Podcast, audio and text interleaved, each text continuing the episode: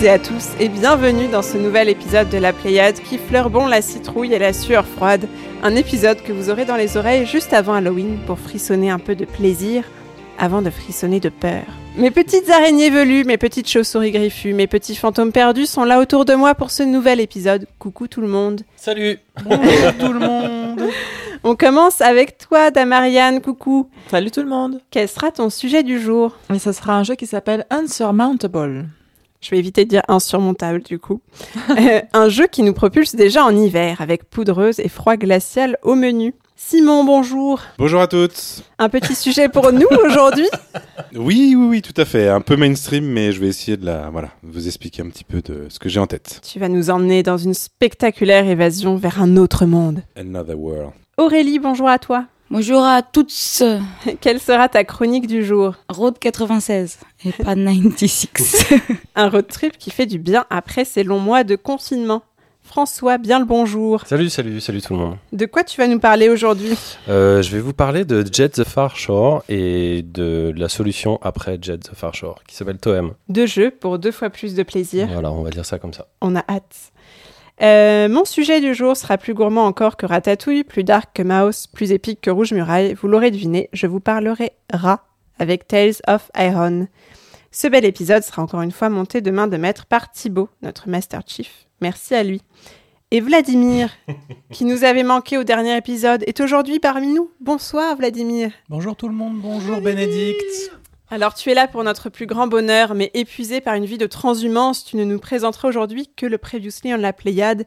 Ceci dit, c'est déjà beaucoup. Oui, je ne suis venu que pour rétablir un peu de parité dans votre podcast euh, beaucoup trop féminin, je trouve, bande de wokistes. Merci beaucoup à toi. Malheureusement que je fais gaffe, hein, parce que sinon... Et puis je te propose sans plus attendre de te lancer dans ce Previously on la Pléiade, parce que je crois que les retours sur notre dernière émission ont été plutôt nourris.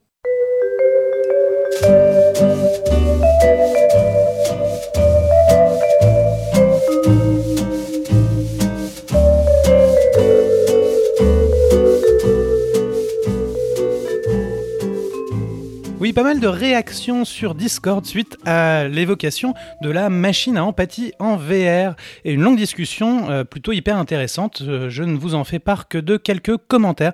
D'abord, Infern qui nous dit J'ai du mal à croire à un genre de solution magique. Ah, mais c'est en 3D, tout est plus clair maintenant, je vais remettre en question mon comportement. Euh, Infern qui demande également Est-ce qu'on a comparé avec la diffusion d'un film classique plus échange avec des spécialistes? Et puis, Josica Josette qui nous dit Après avoir parcouru les études citées, le problème c'est la façon dont sont présentées les choses. Lit un jeu VR pour lutter contre les violences domestiques et on s'imagine exactement ça, alors que les études ne font pas du tout ça en fait.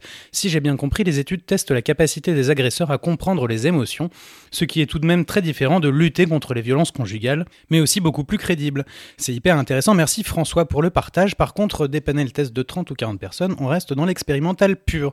Alors je vais pas relancer ce débat qui, euh, qui a eu lieu sur Discord et qui est euh, fran- franchement, allez-y, Euh, participez-y, c'est à ça que sert Discord. Et puis, sinon, beaucoup plus brièvement, Deadlighter qui nous dit juste une minute de pause de Dungeon Card pour confirmer que c'est de la drogue. Je suis très contente de vous avoir converti. C'est vraiment dealeuse quoi. eh bien, merci Vlad pour ces retours et merci à notre communauté. Est-ce que tu as aussi des portages à nous signaler? Absolument, Visage, c'était l'épisode 41, euh, et Procession to Calvary, ça c'était l'épisode 36, débarque sur le Game Pass pendant que Ivo et Katana Zero en sortent. Procession to Calvary qui se voit doté d'une version française au passage. Euh, Where Card Falls, c'était l'épisode 40, arrive le 4 novembre sur PC et sur Switch, et je crois que vous avez omis de préciser l'épisode dernier que l'un des jeux de l'année 2019 à Outer Wild s'était vu doté d'un DLC Echoes of the Eye au début de ce mois d'octobre. Ne le manquez pas s'il vous plaît. En tout cas, on sait que toi, tu ne vas pas le manquer. Non, j'ai commencé déjà, mais c'est euh, le seul truc que j'ai commencé ces derniers temps. Tu, en- tu en parleras ou pas? C'est, Ou tu sais pas euh, encore Bah, on verra. On On verra. ouais. Petit teasing peut-être pour la suite, du coup, Allez. chers auditeurs. et ben merci beaucoup, Vlad, pour Avec ce plaisir. Previously on la Pléiade foisonnant. On va continuer avec notre tour des news.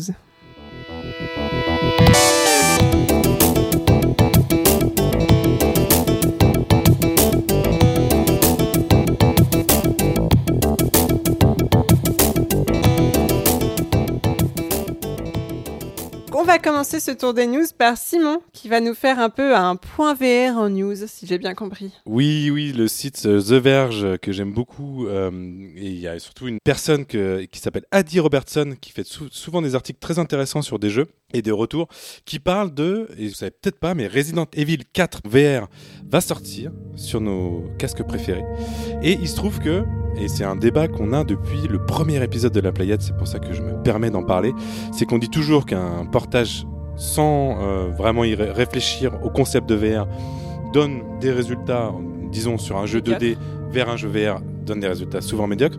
Mais il se trouve que, selon elle, parce qu'elle a eu la chance de l'essayer, euh, bah, Resident Evil 4 est plutôt un portage feignant du jeu. C'est-à-dire, ils ont pris le jeu d'origine, ils ont ajouté 2-3 features où tu te sens en 3D à l'intérieur du jeu. Euh, ils ont mis la possibilité de faire bah, tout ce qu'on fait en 3D, hein, c'est-à-dire viser avec sa main droite, euh, recharger avec sa main gauche, ce genre de choses. Mais ça marche super bien.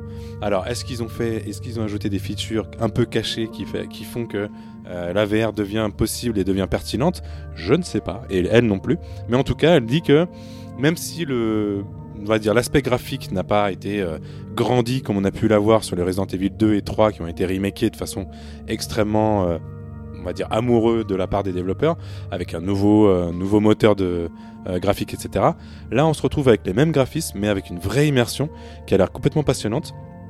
La le seul point négatif me concernant plus généralement, c'est qu'il sera disponible euh, sur PC et uniquement sur le Oculus Quest 2. Voilà, c'est la première fois qu'on a une exclue Oculus Quest 2 et possédant uniquement un Oculus Quest 1. Je suis un petit peu, euh, un petit peu, voilà, un petit peu frustré, Deg. un petit peu deck comme on dit. Mais euh, évidemment, euh, si vous avez un PC, normalement, vous devriez pouvoir le faire tourner sur vos casques préférés. François.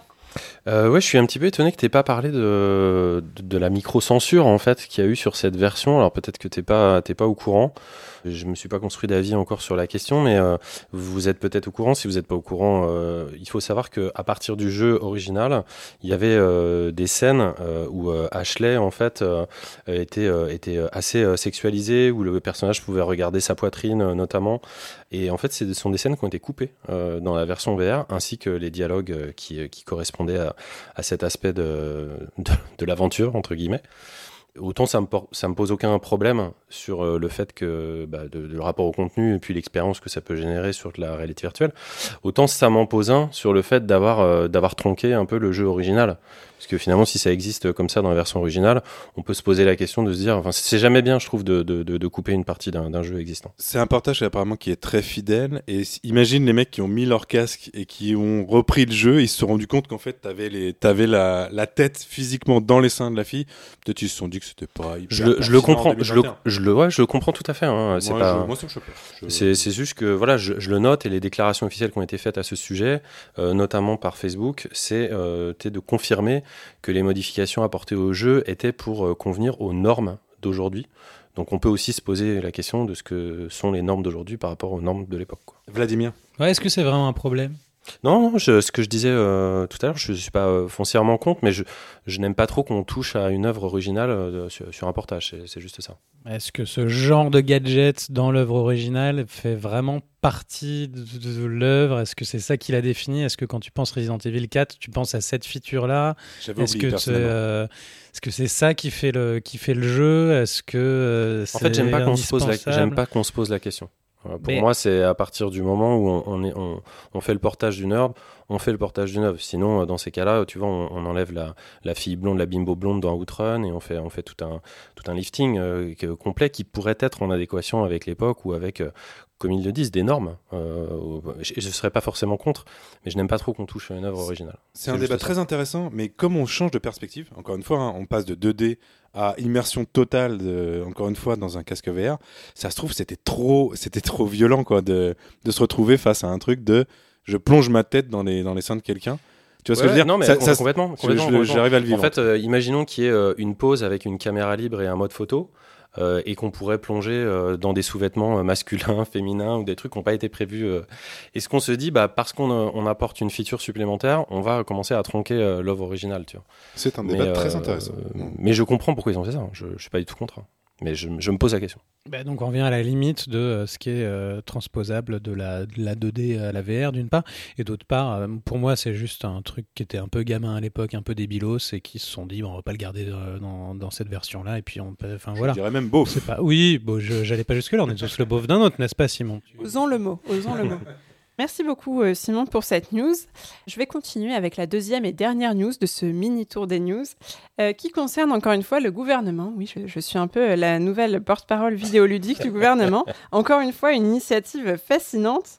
Euh, cette fois-ci, on va aller chercher du côté du ministère de l'Agriculture qui propose un concours sur Farming Simulator, Farming Simulator, qui a lieu, eh bien, la phase de qualification est les 27 et 28 octobre prochains. Normalement, vous aurez encore le temps après avoir entendu ce podcast pour vous inscrire. Euh, et en fait, ce concours est motivé par le peu d'intérêt que génère la profession d'agriculteur auprès des tranches d'âge les plus basses.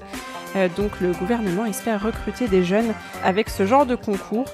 Je vous avoue que je suis un petit peu dubitative. Euh, alors pareil, encore une fois, il faut que ça s'inscrive dans des initiatives un petit peu plus larges. Euh, je rappelle que l'agriculture est quand même euh, un pan de l'économie dans laquelle Macron a annoncé vouloir s'investir avec un- quand même pas mal d'argent investi. Mais voilà, ce concours tombe un peu comme un cheveu sur la soupe. Je suis pas persuadée de son intérêt. Euh, et Simon, tu as une question Attends, juste pour comprendre, ils essaient de recruter des fermiers euh, via Farming Simulator? En fait, il propose aux jeunes de faire ce concours en espérant que jouer à Farming Simulator leur Leur donnera, envie, envie d'être des agriculteurs. D'aller se, se lever Voilà. à 5h du matin tous les matins pour aller 4 heures. 4 heures pour aller euh, en chier pendant euh, 40 ans et ils pensent que c'est les mêmes cibles qui jouent à Farming Simulator. Alors, Pardon, je... ils vont recruter quand même en priorité pour ce concours dans les lycées agricoles, donc pas totalement auprès d'une cible euh, hermétique à ce sujet-là, mais euh, je, je partage tes doutes. euh, et je vais quand même citer euh, ce que dit le ministère à ce sujet. Il dit On souhaite parler d'agriculture aux jeunes intéressés par le jeu, mais qui ne connaissent pas forcément bien l'agriculture, et parler d'agriculture positivement pour donner envie et créer des vocations.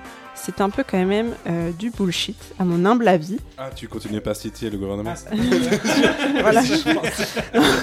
Et Gabriel Oui, Attal J'avais fermé que... guillemets. J'avais fermé les guillemets. Je- C'est vrai que je ne l'avais pas dit. François, tu avais une remarque à ce sujet. J'avais plus une moue qu'une remarque. Mais, Mais- euh, Nous pouvons dire que tu fais la moue, c'est important. mais- mais parce que je, je m'en voudrais d'être l'avocat du diable à chaque fois et surtout pour euh, défendre des, des- des mesures gouvernementales. Je, je- je m'en- je je moque. Si c'est là ta pensée, développe-la. Non, c'est juste que j'apporterais un peu plus de nuances. Par exemple, ce, que tu dis, c'est un, un ressenti, mais c'est pas un avis argumenté. C'est-à-dire que tu, n'es pas au fait des problématiques euh, qui sont, euh, qui sont euh, antécédentes à cette, à cette idée, qui est certainement une idée de communication, hein, ça c'est clair, et, encore moins sur quel, est- effectivement, de, de, de, de, de là où on part. Sans rien connaître au sujet, je, on, on connaît, enfin, l'agriculture, c'est un métier où il y a énormément de problématiques, de, de, de suicides euh, qu'on a entendu de- depuis des années. Euh, et, je pense qu'il y a un, énorme déficit de base. Ils, ont besoin, euh, on a besoin d'avoir plus d'agriculteurs en France. Donc toutes les mesures, selon n'importe quel âge, pour moi, c'est positif. Après, est-ce que c'est efficace?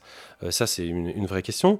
Mais c'est vrai qu'il y, a un- truc qui doit être assez euh, euh, frappant pour les gens de la communication du ministère de l'Agriculture, c'est de voir peut-être euh, des, candidatures, des, des nombres de candidatures en, baisse et euh, énormément de gens qui jouent à Farming Simulator. Donc ce côté très idiot, très simpliste de vouloir euh, se dire, ben en fait, euh, il faut recoller les deux. Euh, moi, ça me semble pas forcément idiot, même s'il y a que 5% euh, des gens euh, qui se disent, bah en fait, euh, oui, ça pourrait coller, et puis euh, ça donne une vision de l'agriculture un peu plus moderne. Euh, pourquoi pas? Simon, tu avais aussi une remarque? Oui, oui, je, je trouve vraiment que c'est un amalgame hyper simpliste entre les plaisirs qu'on peut avoir sur des jeux vidéo et encore une fois, l'agriculture de Farm- Farming Simulator, ce n'est qu'une skin par rapport à plein d'autres choses qui sont hyper motivants sur des. Enfin voilà, c'est un jeu qui n'a rien à voir avec l'agriculture, je suis désolé de le dire. C'est comme si tu disais à un mec, je vais te mettre du Candy Crush pour que tu vendes des bonbons, c'est aussi débile.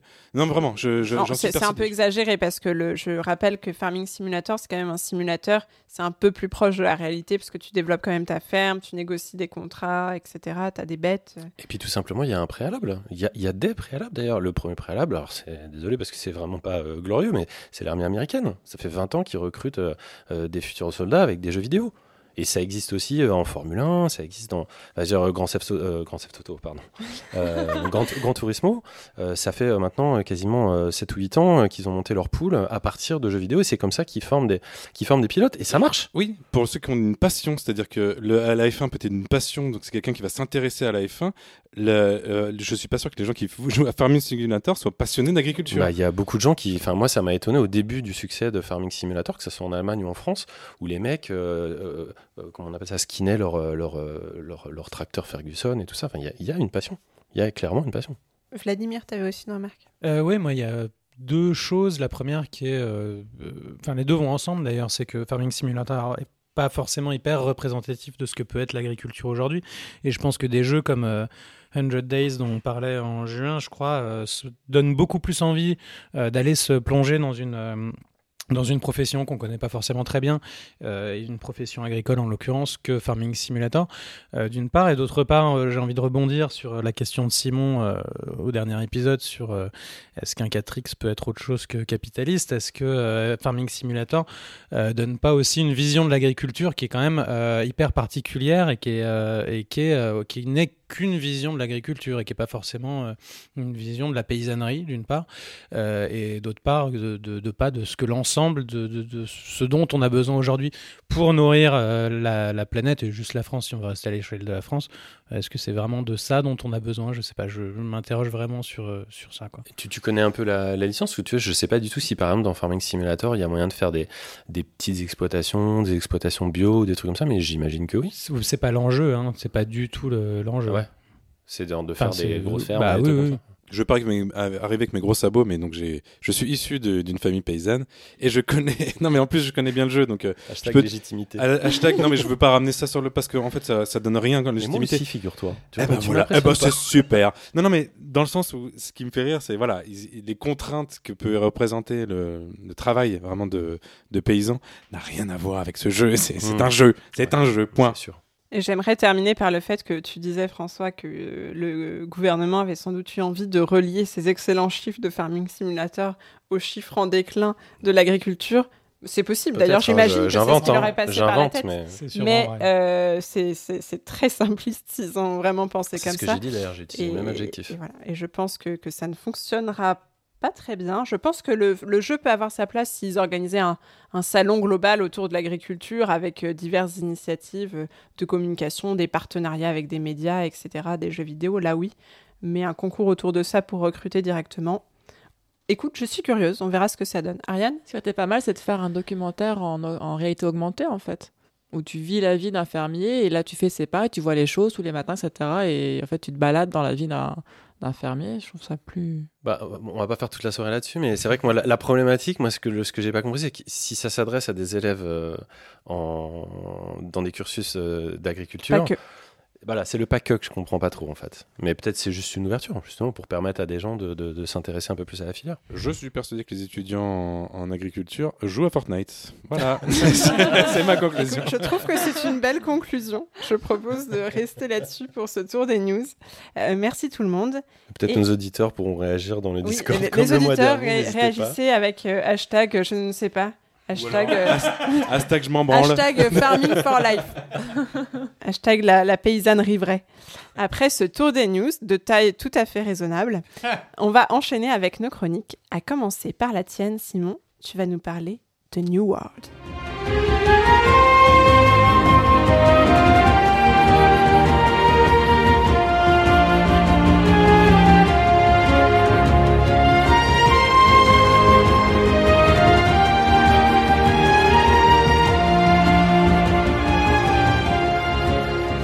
Ça fait une quinzaine d'années maintenant que le monde du MMORPG est monopolisé par notre cher World of Warcraft.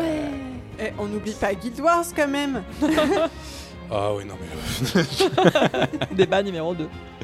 En 15 ans, de nombreux géants du secteur ont été tentés forcément par le genre, qui, je le rappelle, consiste à mettre plusieurs milliers de personnes dans le même monde et pouvoir faire un certain nombre de choses. On a vu donc des plus gros, hein, comme Electronic Arts, NCSoft, Ubisoft, Sega, BioWare, se casser les dents d'une certaine manière avec des jeux qui ont toujours vu leur fréquentation baisser rapidement, et surtout, sans jamais passer le géant WoW. Ça, c'est pour toi. Tu es censé avoir Ah des, oui, des- ouais. ouais, des émotions.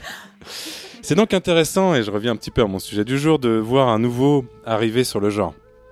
Surtout avec un monstre. Et euh, le monstre est, un euphémisme euh, comme Amazon et son bien nommé New World, qui va me servir pour vous présenter un peu ce qu'est le MMO en 2021. Et oui, c'est un peu malin, mais je vais revenir un petit peu sur tout ça. New World est un monde ouvert où un maximum de 2000 personnes, c'est très précis, vont pouvoir interagir pour combattre des monstres ensemble ou se combattre entre eux, c'est un peu la base. On retrouve le système de quête à réaliser, qui augmente le niveau du joueur jusqu'au niveau 60, en l'occurrence, qui était aussi le même euh, niveau maximum du premier World of Warcraft en 2014, si tu te souviens bien. Non, Mais Tu- pas de Guild Wars qui va jusqu'au niveau 80. Ariane, tu peux avoir d'autres actions que ouais. hein. Les instances, évidemment, qui permettent à 5 joueurs de parcourir des donjons, d'améliorer leur équipement, pour toujours être plus puissants. Tous ces éléments, bien connus des joueurs de MMO, sont extrêmement agréables et bien finis dans New World. Les quêtes et le scénario sont extrêmement simples dans leur euh, fonctionnement, mais suffisamment variés pour euh, motiver le joueur à progresser dans, ces différents niveaux. Maintenant, côté nouveauté, parce que forcément, hein, Amazon qui arrive avec un MMO et propose des nouvelles choses, on a des... Oui, bon, je mets des gros guillemets, hein, parce que c'est des nouveautés euh, pas si nouvelles que ça, mais le jeu abandonne complètement le système de classe. Si vous avez déjà joué à un MMO, normalement, vous choisissez dès le départ si vous êtes un paladin qui va soigner des gens ou un guerrier qui va taper sur des gens. Enfin, il y a souvent euh, un peu de, un côté guerrier. Ici, dans New World, on ne gère que l'arme. Et je crois que tu as, voilà, tu as joué un peu un, un jeu comme ça récemment, Ariane. Et donc euh, voilà, c'est euh, c'est vraiment le, le fait et l'idée que c'est votre arme qui va influencer votre gameplay. Donc en gros, vous choisissez rien au départ, vous êtes juste euh, un humain. D'ailleurs, il n'y a, pas de- y a pas de race, ce qui est assez étonnant. Mais tout le monde est humain dans ce jeu.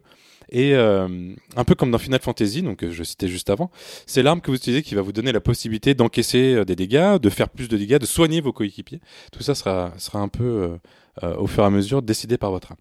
Plus on utilise une arme, évidemment plus on va débloquer des compétences, des talents, et euh, les armes sont extrêmement variées puisqu'on va avoir 11 armes différentes comme euh, l'épée bouclier pour tanker, les haches et masses à deux mains, des bâtons de mage, ce genre de choses, et même des mousquets. Il y a le, il y a mousquet, musket en, anglais, ce que j'ai, que je trouvais ça assez sympa, c'est vraiment le, le fusil et qui est très difficile, hein, que j'ai même pas essayé de manier parce qu'en fait, vous allez devoir à chaque fois viser la tête de vos ennemis. Et moi, comme je ne sais pas viser, euh, je n'ai pas choisi le mousquet. Mais les meilleurs joueurs euh, sur euh, New World choisissent le mousquet pour euh, faire des, des headshots à la fois en PVP, joueur contre joueur, et en PVE contre, contre des boss. On peut porter, et c'est là où il y a une particularité et un intérêt assez important dans le jeu, c'est qu'on peut porter deux armes en même temps. Et on va pouvoir switcher d'une arme à l'autre en temps réel, ce qui fait, si mon compte est bon, euh, en comptant qu'il y a deux arbres de talent par arme, plus de 200 possibilités de gameplay, oui monsieur, euh, et qui vous permet comme ça d'avoir des combats qui, non mais là je, plaisante, mais au final c'est quand même assez puissant la manière dont on peut, euh, rien qu'avec les armes, le fait qu'on ait deux, ar- deux arbres par arme et le fait qu'on puisse switcher entre deux armes, ça donne une diversité de gameplay assez importante que j'ai trouvé très sympa et qui est en plus renforcée par un sound design extrêmement remarquable de nos chers amis, encore une fois, du studio. euh, euh, oui, je te regarde. parce que- oui. Ah non, non, non, c'est- je, j'ai réagissé euh, facialement euh, à tes remarques de double arme, etc. Parce en que- repensant à Guild Wars 2 où tu peux aussi avoir deux armes en même temps. Vous allez vraiment, Merci pour cette remarque, Bah oui, Ariane. mais oui. Mon vous allez vraiment citer tous les MMO que vous connaissez pendant toute ma chronique comme ça pour, Juste euh, WoW, que tu cites déjà toi, et Guild Wars, que tu as Non. oublié. Eh ben c'est nouveau, voilà, c'est nouveau. Il n'y a que euh, New World qui l'a Ça fait. n'existe que depuis 7 ans. Euh, donc New World, allez, je recommence un petit peu dans, mon fil, et euh, aussi fortement influencé par tous ces jeux de craft et survivre qui pullulent depuis plusieurs années et qui euh, atteint même des millions de joueurs ce début d'année avec le fameux Valheim. Je sais pas si vous avez joué à Valheim. Eh ben figurez-vous que New World s'inspire énormément de ces jeux en proposant un système de craft, mais quand je dis extrêmement poussé, c'est un peu un enfer tellement c'est complexe et c'est vraiment la feature la plus chronophage du jeu. On oublie très très vite le concept du niveau du joueur qui avant dans les MMO était un petit peu la base, on essayait de faire monter son joueur en niveau. Là on oublie complètement si notre joueur est 30, 40, 50, on veut juste arriver à monter ses, compétences de, métier. Et euh, l'apprentissage donc de ce fameux métier se fait vraiment tout petit à petit. Le point positif c'est que les meilleures armes du jeu, et là je vais t'intéresser ma chère Ariane, les meilleures armes du jeu sont craftables. Ça c'est fou. Pour un joueur de, de MMO type WoW, avant, les meilleures armes, il fallait aller dans des donjons, il fallait euh, euh, se trouver à 12 ou 40 ou, ou 60 dans un donjon. Eh ben là non, tu peux tout crafter. Sauf que j'ai fait aussi un petit calcul, parce que j'ai fait plein de calculs pour vous, mes chers auditeurs. Il faut euh, 250 000 euh, minerais de fer pour pouvoir atteindre le niveau max d'un métier. Chaque fois que vous minez, c'est 20 fois 20. Il vous faut miner 12 500 fois pour arriver à la fin d'un métier. Et euh, j'en suis pas là, hein. je j'en suis pas du tout là même. Non, c'est c'est très. Vous me regardez tous avec des yeux bizarres. Je vous donne des chiffres qui sont vrais. J'ai vraiment fait le. Tout le monde lève la main. Oui, oui. Oui, oui, je veux oui, oui. Ah bah. Ariane, Oui, quel est le temps de répop des, des filons de mine? Très long. C'est C'est-à-dire très qu'il faut se ça. balader. C'est-à-dire qu'il faut marcher longtemps pour trouver la, la veine de fer, parce que tout est sur le fer. Euh, aller miner son fer, c'est-à-dire que ça, ça marche par trois. Et ensuite, il faut aller genre beaucoup plus loin pour trouver trois autres. Est-ce qu'on peut miner à plusieurs ce filon de fer Faux. Ah là Chacun est- est, euh, et sur sa propre veine. Et il, Ah faut ouais. il faut miner 12 500 fois. J'en suis peut-être à 200 fois. Oui. euh, oui, euh, Béné. Euh, oui, du coup, cette formidable feature qui permet de crafter des armes légendaires paraît quand même assez inaccessible. Absolument pas si tu as du temps, ma chère Béné. Et c'est pour ça que, voilà, on est dans le cas d'un MMO où tu es censé t'investir 23 heures sur 24 pour arriver à. En comptant le temps de connexion au serveur de New World. Exactement. J'imagine tu en parleras après. Pas du tout. François. parlerai moi là. Est-ce qu'il y a de l'argent réel euh, dans le jeu? Pas pour l'instant. C'est 100%. euh, tu payes 40 balles, tu as accès à 100% du jeu. Il n'y a pas du tout de pay to win. Il y a un petit peu de custom parce qu'ils ont quand même mis. un- ils sont inspirés un petit peu des concurrents. Il Tu peux bon- acheter des Il y choses. a un bon équilibrage au niveau des différents levels des joueurs J'y reviendrai. Tu reviendras.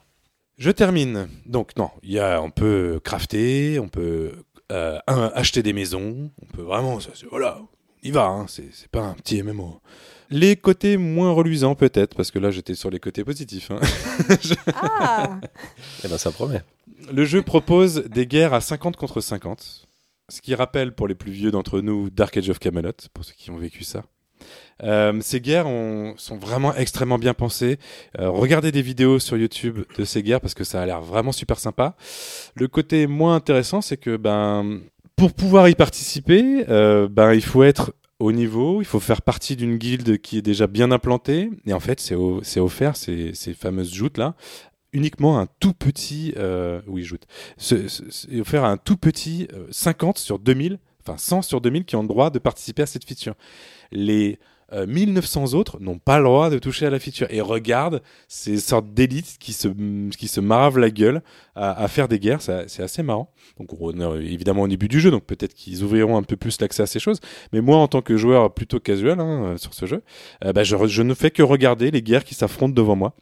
Autre côté un peu arrachage de, jeu, de, cheveux, pardon, euh, dans mon monde, parce que je fais partie donc un serveur parmi euh, énorme, euh, beaucoup de serveurs, toutes les régions sont contrôlées par une seule faction, et qui n'est pas la mienne, parce qu'en fait au départ du jeu on a le droit de choisir parmi trois factions, et ce qui fait que je suis en permanence pé- pénalisé parce que je suis toujours chez l'ennemi, et à chaque fois que je craft quelque chose ou que je réalise quelque chose, eh ben, j'ai une taxe qui m'est imposée par tous les autres joueurs qui ont le contrôle des régions et qui me pompent mon argent en permanence. Et oui, vous avez bien entendu le mot magique. Amazon a mis un système de taxes extrêmement poussé dans son jeu à la main d'une toute petite partie des joueurs qui est une plaie pour la grande majorité. Ils ont fait ça, mais c'est- Incroyable. c'est incroyable. Je l'ai ressenti vraiment comme un énorme troll, mais de la part d'une société. Et là, attention, euh, fin de ma chronique, je, je m'emporte, qui finira par euh, créer la désolation à force de vouloir conquérir et contrôler l'ensemble du monde. Et ils font ça aussi dans leur jeu, euh, dans leur MMO. Je vous le demande, chers auditrices, s'il vous plaît, ne jouez pas à New World. Ah bon C'est un jeu capitaliste. Oh non, pas ce mot encore. Bénédicte. Oui, alors je voulais commencer par dire que tu avais précisé que le jeu n'avait pas de race et je trouve que c'est très bien parce qu'Amazon n'a pas de race non plus. Oh, Voilà. Voilà, non mais non. Pardon, je voulais mais pas je- j'avais- aussi bas dans les... J'avais j'avais une vraie remarque, c'est que hum, dans les points euh, négatifs, tu n'as pas parlé de celui que j'ai rapidement évoqué qui était le temps de connexion au serveur parce que moi les gens que je connais qui ont joué à New World mettent des heures parfois à pouvoir se connecter au serveur de New World, ils lancent le matin en espérant que peut-être euh, vers 10h ils pourront euh, accéder au serveur pour jouer.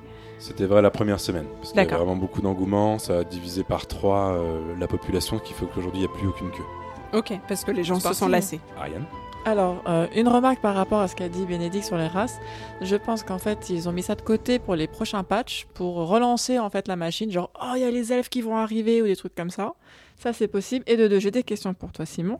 Euh, tu dis qu'un joueur peut changer d'arme euh, en cours de, de leveling et donc euh, à ce moment-là, par exemple, si je suis niveau 40 avec une épée à deux mains et je ramasse une arbalète, je repars au niveau 0 Tout à fait. Il faut Et que tu remontes, il faut que tu, faut que tu tapes suffisamment de fois pour remonter ton skill, ce qui est très long.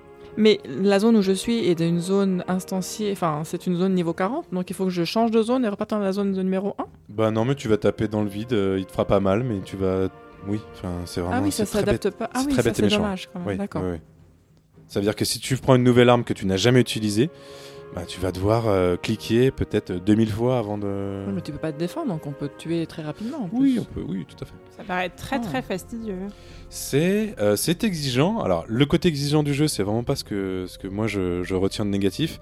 Ce que je retiens de vraiment négatif, c'est que, évidemment, ils n'ont pas d'expérience de MMO et le MMO est un système complexe. C'est-à-dire que ça crée quand même une économie à part, ça crée euh, énormément de choses qui sont des mondes. C'est pour ça que ça s'appelle New World, je trouve ça hyper cohérent. Eh ben, c'est un bordel. C'est- Mais c'est c'est hyper sympa à regarder en fait ceux qui sont déjà au niveau et qui sont déjà en train de subir un système. Et j'ai l'impression que c'est c'est le même système que Amazon crée dans le monde réel. C'est ça que je trouve absolument euh, génial. Euh, François, t'avais une remarque J'avais une question pour Simon en fait. Euh, je voudrais savoir si tu pourrais résoudre ce petit problème auquel je pense. Moi, j'ai du mal à apercevoir l'originalité qu'apporte le jeu. Et c'est, euh, si je ne m'abuse, que le deuxième jeu d'Amazon Game Studio en 10 ans. Le deuxième, c'était l'année dernière, il me semble. Ils se sont plantés avec tous leurs trucs d'avant. Euh, Il y en avait un, oui, il y en avait un qui avait été euh, Breakaway avait été annulé et Crucible est sorti euh, l'année dernière un Et peu, dans, un la pénombre. Il a été éteint quasiment. tout de suite. Moi, New World, je pensais que c'était le New World Gaming d'Amazon. si tu veux, je pensais que c'était une sorte de, une sorte de titre un petit peu à double, à, à double facette. Mais le jeu a du succès. Comment tu l'expliques? Euh, une pénurie de MMO. Le World of Warcraft qui est au plus bas de sa, popularité depuis 15 ans. Euh, ça, c'est jamais vu.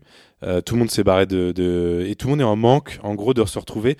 Et encore une fois, et c'est pour ça que j'ai insisté sur, sur ce point pendant ma chronique, le côté craft, en revanche, ils ont fait un boulot.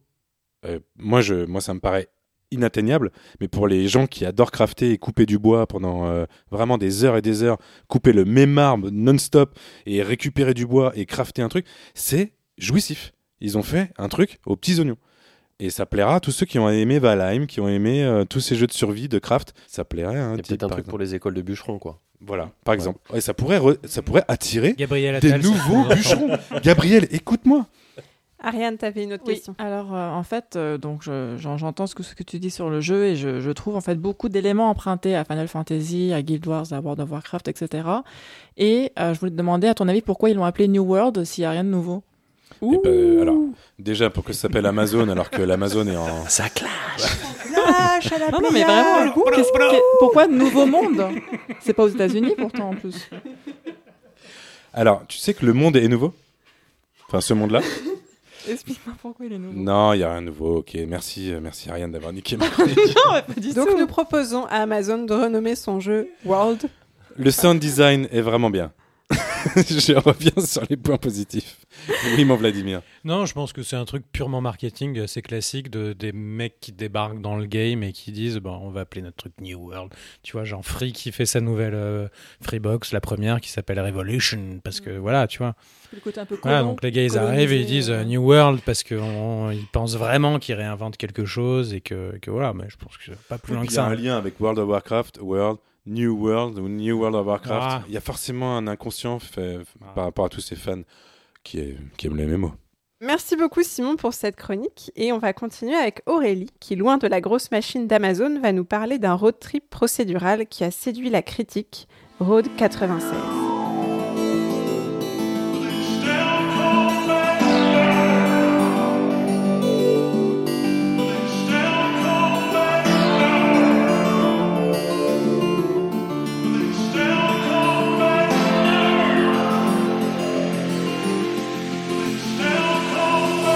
Qui est très bien dans ce choix de la musique par Tib, c'est qu'elle correspond très bien à l'ambiance du jeu qui se passe dans les années 90, ça se passe en 96. Donc on doit prendre la route 96 pour fuir un pays qui est imaginaire qui s'appelle Petria. Et euh, je tenais à ce qu'on dise route 96 aussi parce que c'est un jeu français qui est fait par euh, Digixart, manquait pas à son coup d'essai puisque c'est Johan Fanis qui a fait ce jeu, enfin son équipe plutôt. Donc du coup, il a aussi fait Eleven Eleven, un jeu avec qui parlait de la Première Guerre mondiale, et euh, Lost in Harmony. Donc c'est des jeux qui ont toujours une euh, direction artistique, une sorte de les, jeux, les fameux jeux un peu made in France, avec euh, du soin sur l'esthétique et sur euh, le choix de la BO. Donc comme tu l'as dit Béné, c'est un road trip simulateur et il a la particularité d'être procédural. Donc il y a une part entre guillemets d'aléatoire dans notre road trip. On joue plusieurs adolescents qui vont fuir le pays parce qu'il y a une dictature. Ça se passe en juin 96 et en septembre il, faut, il va y avoir le vote. Et il y a le gros méchant là, Tairak, qui est un dictateur qui, qui, qui, fait beaucoup de mal autour de lui. Et du coup les, les jeunes ados se rebellent, fuguent et veulent euh, prendre la route 96 pour euh, passer la frontière et euh, quitter la dictature. Donc nous, on joue plusieurs épisodes dans ce jeu et on joue plusieurs adolescents. On, on les voit pas, c'est juste des, on voit juste notre silhouette, on est à la première personne. Il faut choisir le, chemin et le chemin se choisit par des choix multiples. Soit, par exemple, on décide de faire du stop, soit on décide de marcher, soit on décide de, euh, de prendre un taxi. Pendant notre chemin, on va rencontrer sept personnages de manière aléatoire. Et en fait, ce qui est procédural, c'est l'ordre dans lequel on rencontre ces personnages et dans quel euh, contexte on va les rencontrer. Et ce qui va changer aussi le jeu, c'est la réponse qu'on va donner. Alors, ça fait énormément penser à des jeux comme euh, Walking Dead ou Life is Strange dans leur, leur approche un peu. euh, si on fait une action, ça a une conséquence et cette conséquence, on la comprend pas forcément dans l'immédiat. Mais après, on voit les, pièces du puzzle qui s'imbriquent. Ce qui est intéressant aussi dans le jeu, c'est que donc à chaque épisode, on a un adolescent qui fugue différent. Et il peut lui arriver euh, le meilleur comme le pire. Par exemple, moi, là, j'ai pas fini le jeu, j'en suis au septième épisode, donc j'en suis déjà à mon septième ado. Mais sur les sept ados, j'en ai quand même tué trois. Il y en a un qui est mort de faim et de fatigue parce qu'on a une jauge de santé. Il y en a un qui a été tué. J'ai mal agi, j'ai voilà, j'ai été tué. Euh, et, euh, et un troisième qui a lui aussi été tué. Voilà. Pas Parce par que toi. pas par moi. Moi, je joue l'ado. L'ado que je joue rencontre des personnages de manière aléatoire. Et c'est le personnage qui va avoir un impact. Sachant qu'on peut être aussi emprisonné. J'ai aussi été emprisonné. voilà. Euh, J'en ai un qui a réussi à, à donc à, à passer la frontière. C'est intéressant parce que hum, on a vraiment là où le y a un côté pr- procédural, c'est euh, dans la rencontre des personnages. Et en fait, quand on finit un épisode, donc quand on arrive au bout du, chemin de l'ado, que ce soit par la mort, l'emprisonnement ou passer la frontière, on a les pourcentages de découverte des sept personnages. Parce que comme on rencontre toujours les mêmes personnages, mais pas dans le même ordre et pas de la même façon, on découvre des choses sur leur passé, sur leur objectif, sur, euh, euh, ce qu'ils veulent faire. Donc, par exemple, on va rencontrer une flic qui, euh, qui est assez un peu maman poule. Et euh, donc, au fur et à mesure de la rencontre, enfin des différentes rencontres avec les ados, on découvre plus sur ce, qu'elle veut, ce qu'elle fait, pourquoi elle nous protège. À un moment donné, il y a un, chauffeur de, de taxi qui est un peu un psychopathe, pareil, on comprend un peu plus euh, quel est son passif et pourquoi il est complètement euh, psychopathe, quoi.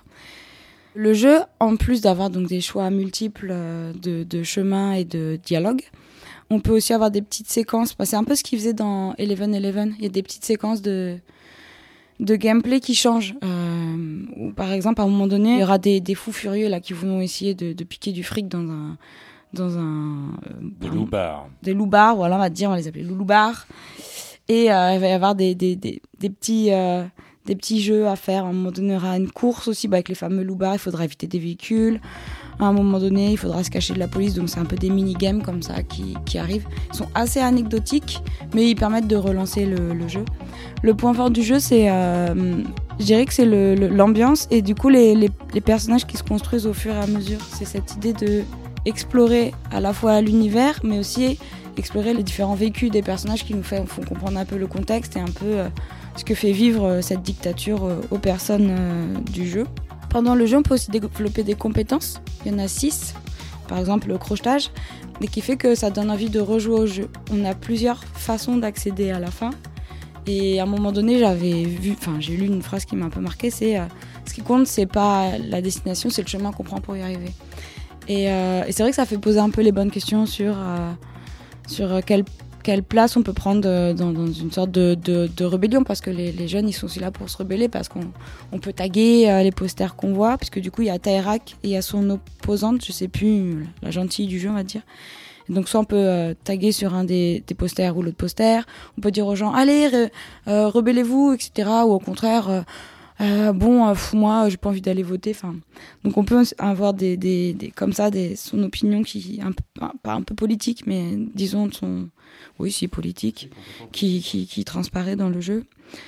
Donc euh, c'est, c'est, je trouve que c'est très bien amené et que et que ça, alors nous, ça va peut-être pas nous parler parce qu'en France, on n'a pas à fuir un régime totalitaire et on n'a pas à passer la frontière, mais Ah bon ça bah, peut, non, ça peut parler pour, pour certains ados qui ont dû vivre ça. Enfin, je sais qu'en qu'en France, il y, a des, il, y a des, il y a des jeunes ou des adultes qui ont dû vivre ça, donc ça, ça peut, ça Combien, peut parler. combien de personnes on a entendu autour de nous euh, dire si un tel ou un tel passe, euh, je pars On a tous des copains qui ont, qui ont dit ça. Ce que je trouve intéressant dans le jeu, c'est justement cette, euh, ce positionnement très concret d'accompagnement de jeunes qui fuient une dictature.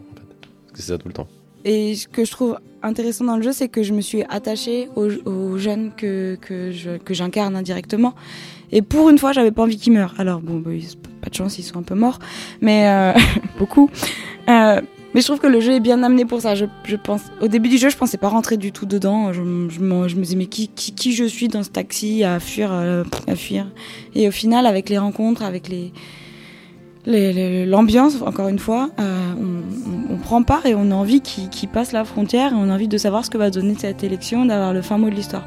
J'ai pas fini le jeu, mais j'en suis pas loin, c'est entre 8 et 10 heures et on peut rejouer une autre fois où justement, ce que je disais avec les compétences, on peut ouvrir d'autres pans du scénario et en savoir un peu plus, parce qu'il y a une sorte de pourcentage de, de découverte des 7 personnes. Juste un truc pour que ce soit bien clair pour nos auditeurs. Pardon, tu avais dit je suis arrivé à la frontière une fois. C'est pas la fin. en fait. Non, c'est la fin d'un épisode. En fait, à chaque fois, il y a une sorte d'émission télé qui sert de trame avec, euh, j'ai noté Sonia Sanchez, euh, qui, est, qui est une présentatrice de télé. Elle dit Ah, encore des adolescents euh, qui ont fugué, c'est vraiment machin. Et après, elle dit Surtout, votez pour Tairak, mais pour les pauvres adolescents. Et après, on choisit un adolescent parmi trois, on sait pas trop ce qu'il a, on a juste le nombre d'argent qu'il a sur lui et deux, trois un- infos pas très utiles. Euh, et euh, on choisit un des, des trois au hasard, et puis l'aventure redémarre. Donc moi, j'en suis au septième épisode. J'ai dû faire euh, 4-5 heures de jeu j'ai vu que c'était 8, 8, 8, 9 heures de jeu. Quoi. Alors, Ariane avait. Oui. Euh, j'ai alors j'ai une petite remarque sur euh, le look en fait j'aime beaucoup parce que c'est ça me rappelle un peu le road trip en Australie quand je vois le, le panneau jaune etc et j'aime bien en fait il y a beaucoup de montagnes de déserts de de grandes étendues et ma question pour toi c'était euh, quand tu joues les personnages est-ce que par exemple si tu commences avec euh, avec euh, on, voit une fille par exemple dans, dans l'image est-ce qu'elle laisse des empreintes quand tu fais son scénario qui influencent ou que tu retrouves ensuite dans le prochain personnage en disant ah elle est passée par là ou le choix que tu as fait de tuer peut-être une personne fait qu'elle n'apparaîtra pas dans un autre scénario? Est-ce que ça se, ça se rejoint comme ça? Moi, j'ai jamais croisé la route d'autres personnages, mais j'ai déjà croisé des personnages. En... Enfin, c'est le fait de croiser des personnages en commun. On... C'est là où on fait le puzzle. Mais on va pas voir ses traces, on va pas voir une action qui a eu une incidence. D'accord. Enfin, sinon, je l'ai pas, je l'ai pas remarqué quoi. Simon, t'avais aussi une question. Oui, le- tu disais que le propos du jeu, c'était quand même euh, un peu la rébellion avec des gros guillemets.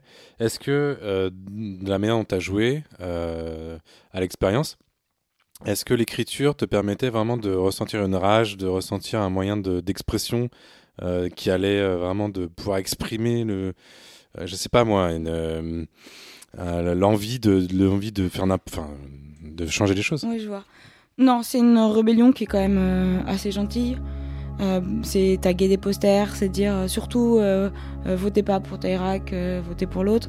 À un moment donné, on a une séquence, on peut décider de pas faire ce qu'on nous demande pour justement un peu euh, pas biaiser, mais en tout cas, euh, comment on dit, c'est quoi le mot? Euh, Frauder, enfin euh, manipuler les, les, les votes quoi. Mais il n'y a pas de truc où d'un seul coup j'ai tout pété. Ouais, j'ai t'as, tout- t'as pas eu l'occasion de Non. vraiment de tout, Non, non. tout envoyer chier. On peut pas. Enfin, en tout cas, je l'ai pas vécu. François, je crois que t'avais aussi une remarque. Ouais, je suis en train de, de réfléchir à penser haute. En fait, ça m'a. Je sais pas comment dire ça. Euh, je, je trouve que le, le jeu est hyper réussi. En fait. Alors moi, je l'ai, je l'ai, je l'ai pas fini. Je l'ai à peine, je l'ai à peine débuté. Mais euh, il y a quelque chose qui me frappe, c'est que moi, pour le coup, je suis un, joueur de tous les jeux de DigixArt euh, avant. Euh, et c'est ça qui me, parle en fait au travers de ce jeu. on parle de dictature et tout ça, mais en fait c'est un fond. C'est un petit peu comme quand vous voyez Jet Set Radio, il y a aussi un fond dicta- dictatorial, mais on fait un, jeu d'arcade en fait sur un, fond comme ça. Là c'est un peu pareil, juste le, curseur est pas placé au même endroit. Euh, il y, a- un mot que t'as pas utilisé, euh, par exemple, qui est le mot fun. En fait, le jeu est super fun, je trouve, euh, à jouer. Et même s'il y a des choses intelligentes et de l'empathie, etc., ça marche très très bien. Et ça, c'est l'ADN pour moi du studio. C'est-à-dire que un jeu non plus que t'as pas cité quand t'as fait leur, historique, ils, ont quatre jeux à leur actif désormais. Et le premier jeu, c'est des soldats inconnus. Et Soldats Inconnus, c'est un jeu incroyable parce que c'est un jeu qui ressemble un tout petit jeu avec vraiment une. c'est mignon, hein, mais c'est vraiment une petite prod et les sentiments sont incroyables. Et c'est ça que sait faire très bien euh, ce studio. C'est à la fois euh, une, narration, des histoires souvent basées sur des, événements réels, mais avec des, personnages. Ça marche très bien, très poignant, avec beaucoup d'émotions. Et en même temps, des jeux comme, euh, bah, comme Lost Harmony, qui pour le coup sont, euh, sont beaucoup plus fun. Et moi, sur ce jeu-là, j'ai l'impression que c'est un peu la fusion euh, des deux, avec une, vraiment une belle ambition et en même temps suffisamment d'humilité pour arriver à garder la cohérence euh, tout, tout, tout au long du jeu. Je trouve que ça marche très très bien ce qu'ils ont fait. Alors, j'ai fait Sota connu où il y avait Johan Fanis qui travaillait dessus. À l'époque, c'était Ubisoft, c'était pas encore Digixart. Donc oui, c'est son quatrième jeu. C'est vrai qu'il y a toujours cette intention que je trouve toujours très très belle et très honnête et très humaine, effectivement, de, de trouver des jeux à la fois attachants, à la fois qui qui qui veulent qui veulent être fun. Mais Soldat inconnu, même si j'y voyais des petits moments fun, le moment où on est dans, dans la camionnette et qu'on évite le- les balles, ou le moment où euh, Enfin, il y avait plein de petits moments fun, mais je trouve que c'est pas l'essence du jeu et qui sont un peu en, en, en- en bonus sur le jeu. Donc, moi, je joue pas au jeu de Digixart pour le fun. J'y joue pour l'intention que je trouve qui à chaque fois est belle. Et euh, à un moment donné, alors je me rappelle plus le terme qui m'avait dit Johan, Johan mais c'est des, hum, c'est euh, pas, pas play for good, mais c'est jouer de manière euh, éthique. C'est essayer d'avoir un message à travers le jeu. Et je trouve qu'il a toujours très bien réussi dans ses quatre créations à faire ça, plus que le, le fun. Moi, je, je joue vraiment la, à Road 96 en me disant j'ai envie de savoir où va mener le dessin de ces ados et quelle va être la fin du jeu et quel va être le discours du début à la fin euh, à travers le jeu. Je vais être un les- tout petit peu plus précis euh, parce que je parlais de cohérence en fait, tu vois. Et euh, pour moi, fun, c'est pas, euh, c'est pas négatif. hein. C'est pas, c'est pas- histoire de dire bon bah je sais pas, on place un shoot 'em up ou un, ou un jeu à trois rails en plein milieu. C'est qu'en fait, il y a, y a vraiment des mini-jeux. Tout à l'heure, tu as dit qu'il y avait des mini-jeux, mais c'est pas comme s'ils avaient été rajoutés. Souvent dans, des titres, on, met des mini-jeux pour, du remplissage. Là, en fait, quand il y a, quand il y a un jeu, même si c'est un gameplay qui est très basique ou qu'on a déjà vu et tout ça, c'est bien fait et en fait ça sert la narration. Ça va servir l'émotion pour l'émotion qui va arriver, euh, qui va arriver derrière ou sur, sur l'ensemble de l'expérience. Et c'est à ce titre que je trouve que, bah, je sais pas, le studio maintenant, euh, euh, ça doit exister depuis une quinzaine d'années. Et je trouve en fait qu'ils gagnent en maturité sur, sur leur approche. Le, côté Wa- Walking Dead, c'est pareil, je l'ai ressenti tout de suite. Euh, pour moi, c'est quand même super, euh, super comparaison. Enfin, je veux dire, il n'y a pas Mhm. n'importe quel euh, studio qui peut, qui, qui, qui peut se targuer de dire, bah ouais, j'ai commencé, ça, m'a fait penser à Dead, mais pas en mode copie en plus. En mode vraiment, je me suis dit, ah ouais, les, les personnages sont pas du tout manichéens. Tout de suite, ça te met en position, mais en fait, le méchant, il a l'air d'avoir plein de problèmes, il est en pleine hésitation. Enfin, voilà, je trouve ça très mature, alors que la forme a l'air hyper adolescente, hyper colorée Mhm. et tout ça. Et vraiment, vraiment, c'est un jeu, un petit jeu, hein, mais un, un vraiment petit jeu super intéressant. Voilà, bah, je pense que tu as bien ajouté. euh, Il y a Béné? Oui, c'était euh, plus un mot de conclusion, en fait, euh, une remarque annexe qui est que le jeu est en compétition pour le prix France Bleu du jeu vidéo, comme l'est d'ailleurs Humankind. Euh, T'en avais parlé au, au dernier épisode, donc Pour conclure, j'ai oublié de, de préciser que moi j'y ai joué sur Switch, qu'il a quelques petits défauts. le rendu est moins beau, il lag un peu, les temps de chargement sont très longs, donc elle est quand même optimisée PC. Donc il est disponible sur PC et Switch. L'aventure est si possible à faire sur PC, mais après sur Switch, moi j'ai adoré quand même y jouer. et- En nomade, les textes sont tout petits aussi, hein, c'était chaud. Moi, j'ai un peu galéré avec mes, avec mes jumelles là. Pff, c'était- Bon, bah, comme quoi. Faut que j'y joue sur un grand écran. sur un grand écran avec Voilà, en projecteur. tout cas, je, je conseille, enfin en tout cas, tout- comme tous les autres jeux euh, de ce studio, euh, je trouve que c'est un, un beau jeu. Il- Ouais. Il n'est pas parfait, mais c'est un, un beau jeu et à faire et à découvrir. Eh ben, merci beaucoup Aurélie pour cette belle reco. Et c'est à mon tour maintenant de vous emmener en voyage dans des contrées assombries par la guerre entre grenouilles et rats avec Tales of Iron. For centuries and longer, rats have fought tirelessly to repel the incessant frog invasions. Peace was only ever short lived. Vous l'avez entendu en introduction, dans Tales of Iron, rats et grenouilles se livrent une guerre séculaire.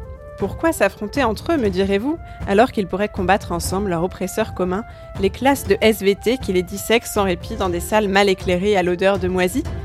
Eh bien déjà parce que Tales of Iron est un RPG de fiction, donc cette remarque n'a aucun sens. Elle permettait juste d'offrir une introduction rigolote à ce jeu qui l'est beaucoup moins.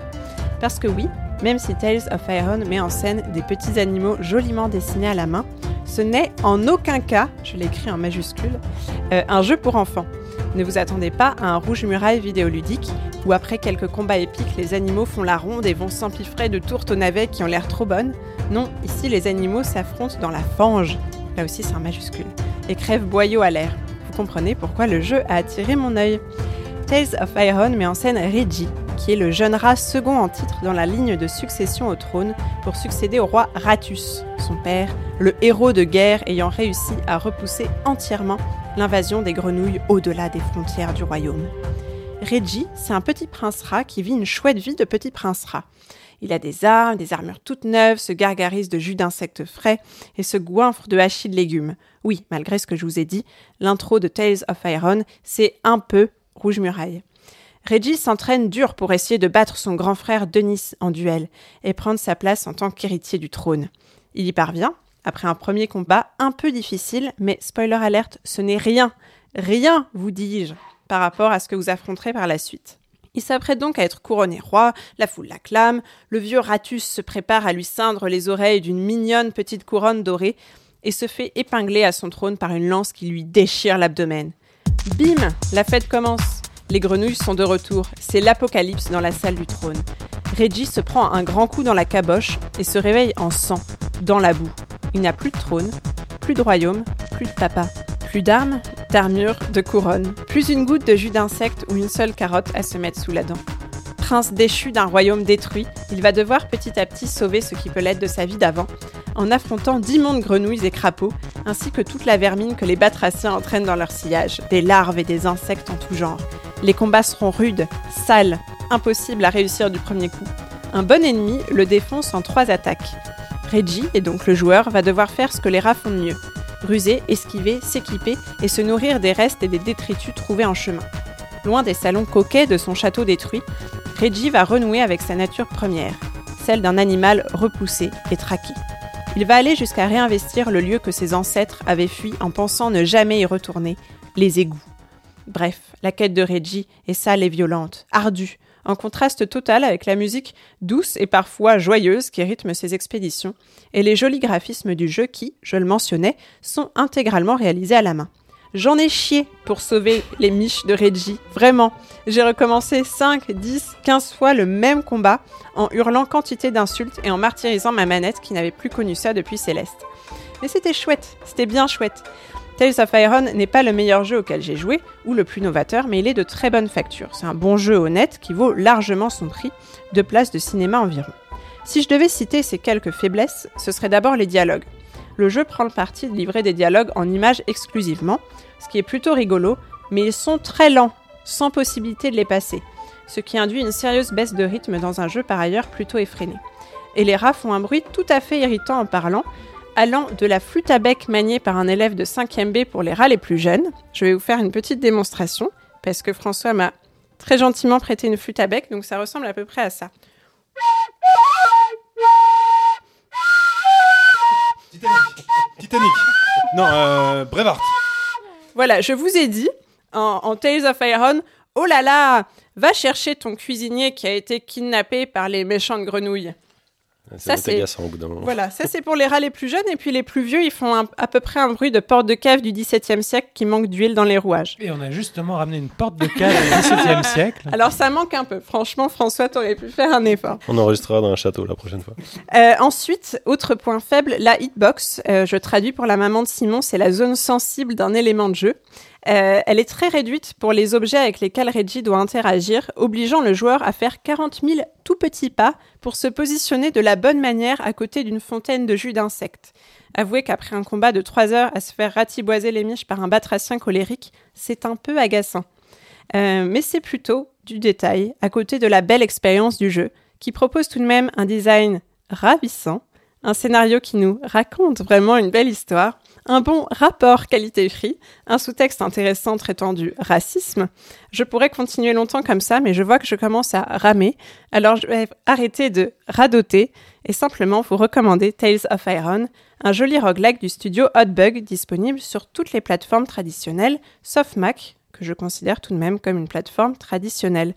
Ariane, tu avais une question. Euh, alors pas une question, mais en fait une remarque sur le, le graphisme, en fait, l'image. Je trouve très très beau. Et ce que j'aime beaucoup, en fait, c'est que le petit rat, on dirait qu'il sort de la famille des petits malins. Tu sais, les, les, les petits animaux qu'on avait quand on était petit. Enfin, quand moi, quand j'étais petite, t'étais pas encore. Voilà, exactement. Oui, Et en fait, j'adore ce contraste entre le tout petit rat tout mignon, vraiment, qui sort d'un truc d'enfant, euh, en- entouré de boyaux, de, de crapauds et de, de saleté des égouts.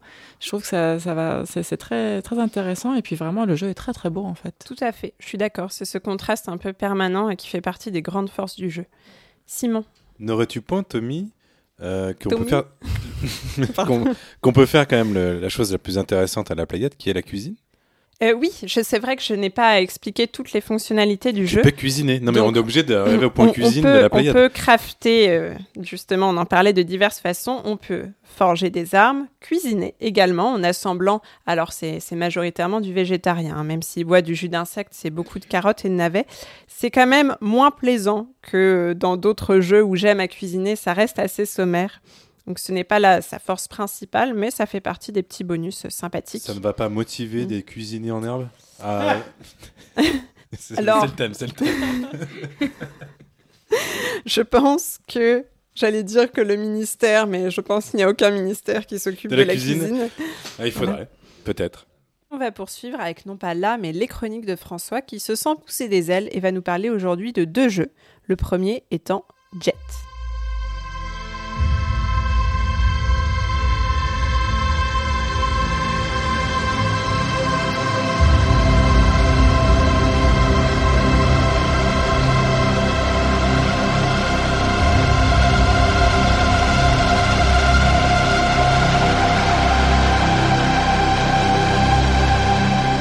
Alors c'est pas que Jet d'ailleurs, c'est Jet the Far Shore, comme on l'entend avec euh, toute la, grandiloquence de cette euh, musique spatiale.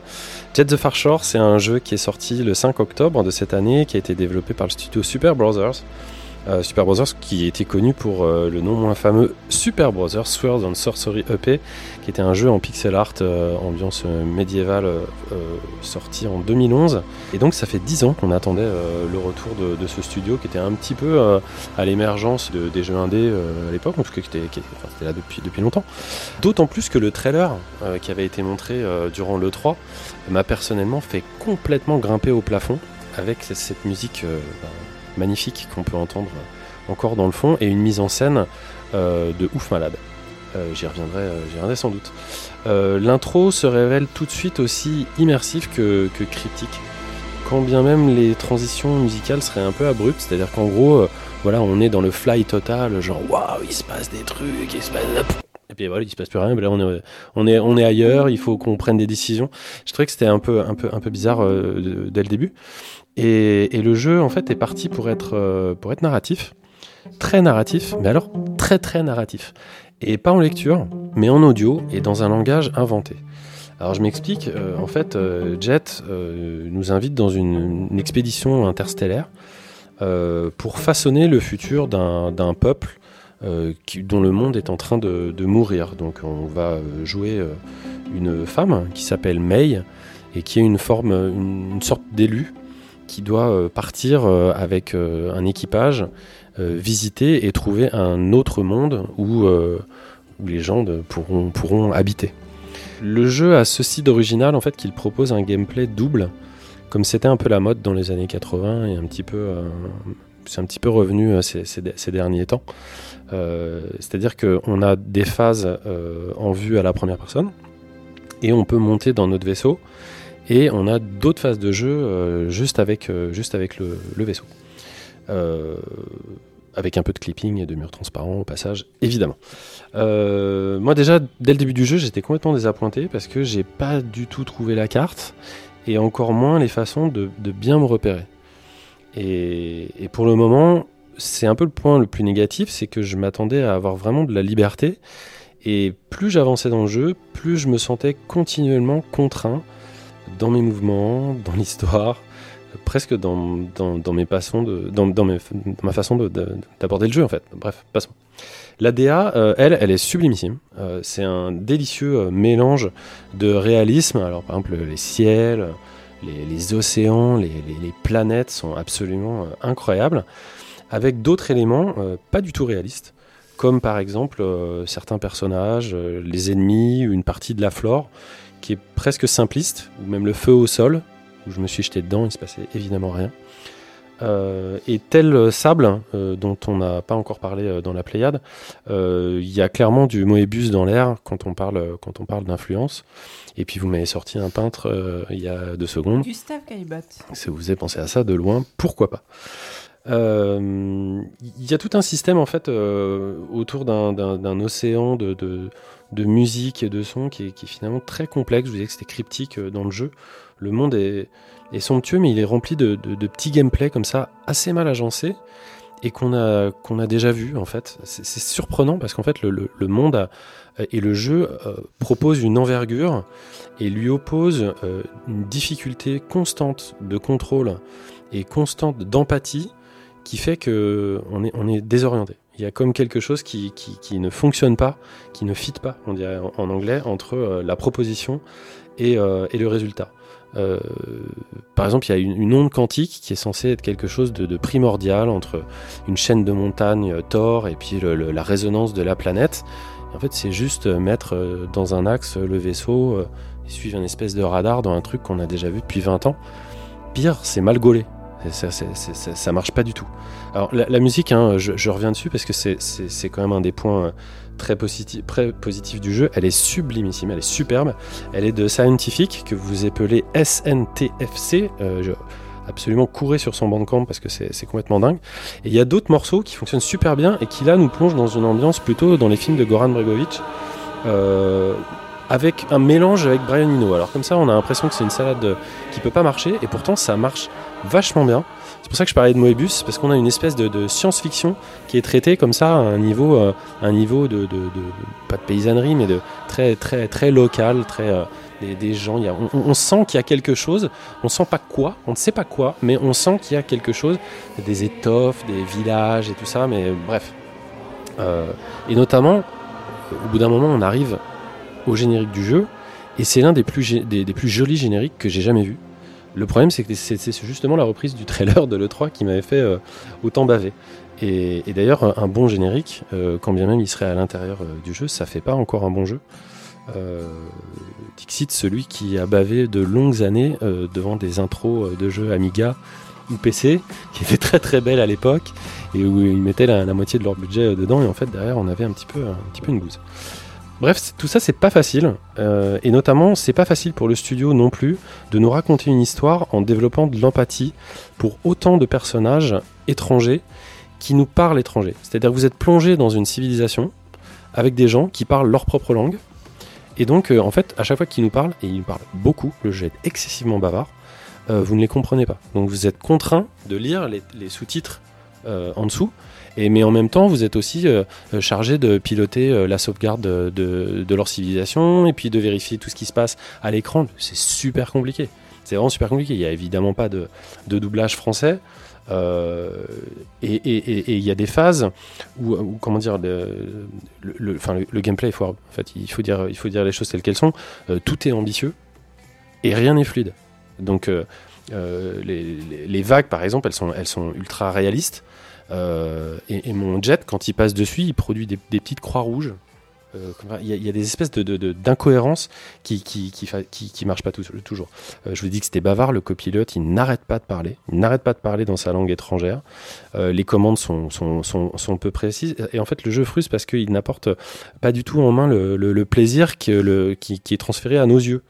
Euh, moi, j'attendais qu'une seule chose, c'est de me sentir libre sur cette planète euh, complètement vaste qu'on avait vu dans, le trailer, dans une femme de jeu, dans, cet univers qu'on propose. Et, je vous l'avoue, c'est une attente qui restera à veine. En fait, il y a un côté No Man's Sky, mais euh, malheureusement, euh, No Man's Sky Vanilla de la, première génération. Alors que moi, je rêvais plutôt de- de- d'une revisite de, de l'Arche du Capitaine euh, revue à la sauce Interstellar.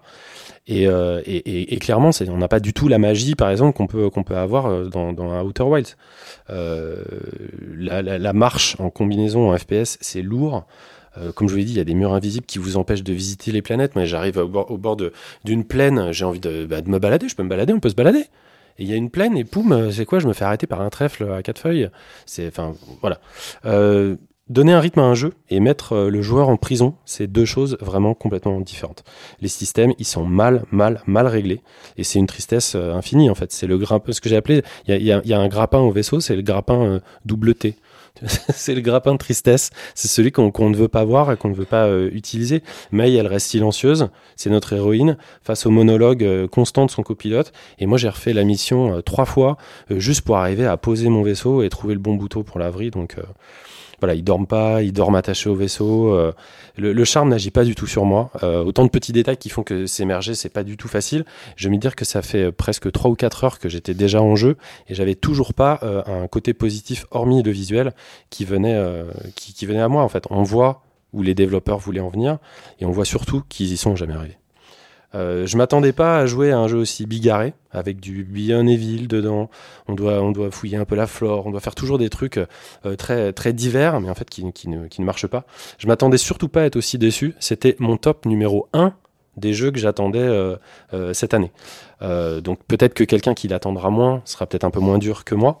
Et surtout, on déploie des efforts constants pour continuer à jouer. Alors que c'est si joli, je n'ai trouvé aucun fun. C'est dispo sur PlayStation 4 et donc euh, PS5 euh, sans amélioration, si ce n'est euh, les, les vibrations de, de la manette, et sur PC. Mais attention, uniquement sur euh, Epic Game Store sur le moment, hein, donc, pour le moment. Donc euh, voilà. Ariane, t'avais une Ariane. question? Oui, en fait, tu parlais des inspirations de Möbius et Sable, et euh, moi, ce qui me vient surtout en tête, c'est quand je t'entends parler du jeu, j'ai l'impression que tu parles du film Dune, en fait, qui vient de sortir euh, de Villeneuve. Je trouve que le jeu ressemble pas mal, la, la géographie, l'histoire, etc. Et, euh, et j'ai l'impression que quand, quand on parle, en fait, c'est exactement ce que j'ai ressenti en regardant le film. Je sais pas si tu l'as vu, le dernier Dune. Oui, après, ce serait subjectif, puis on, parle un peu moins de, de cinéma ici, euh, sauf dans les quartiers libres, mais euh, c'est vrai que, m- à titre personnel, Dune, par exemple, je l'avais qualifié d'un très bel ennui, très bien réalisé, en fait. Donc, ça, ça, de ce point de vue, ça se ressemble. Moi, je sais pas, je trouve que c'est très similaire au monde de Dune, quand tu vois des grandes. Le- le- la, la science, en fait, comme ça, avec euh, des espèces de grandes vallées pleines de sable, et puis euh, la population qui arrive pour sauver, euh, se sauver dans un nouvel environnement. Il n'y a pas de verre de sable dans Jet. Oui, ouais, j'imagine. En tout cas, il pleut dehors. Moi, je repense au peu d'années que ma vieillesse va me laisser encore vivre. Et, et je me suis dit qu'il faut que je réagisse. Voilà. Les photos de la faune, le noir et blanc de ma barbe, tout cela ne peut être qu'une seule fatalité. Pourquoi il Je me ressaisis Pourquoi il et je lance la seconde chance de l'espoir. Et cette seconde chance s'appelle Toem.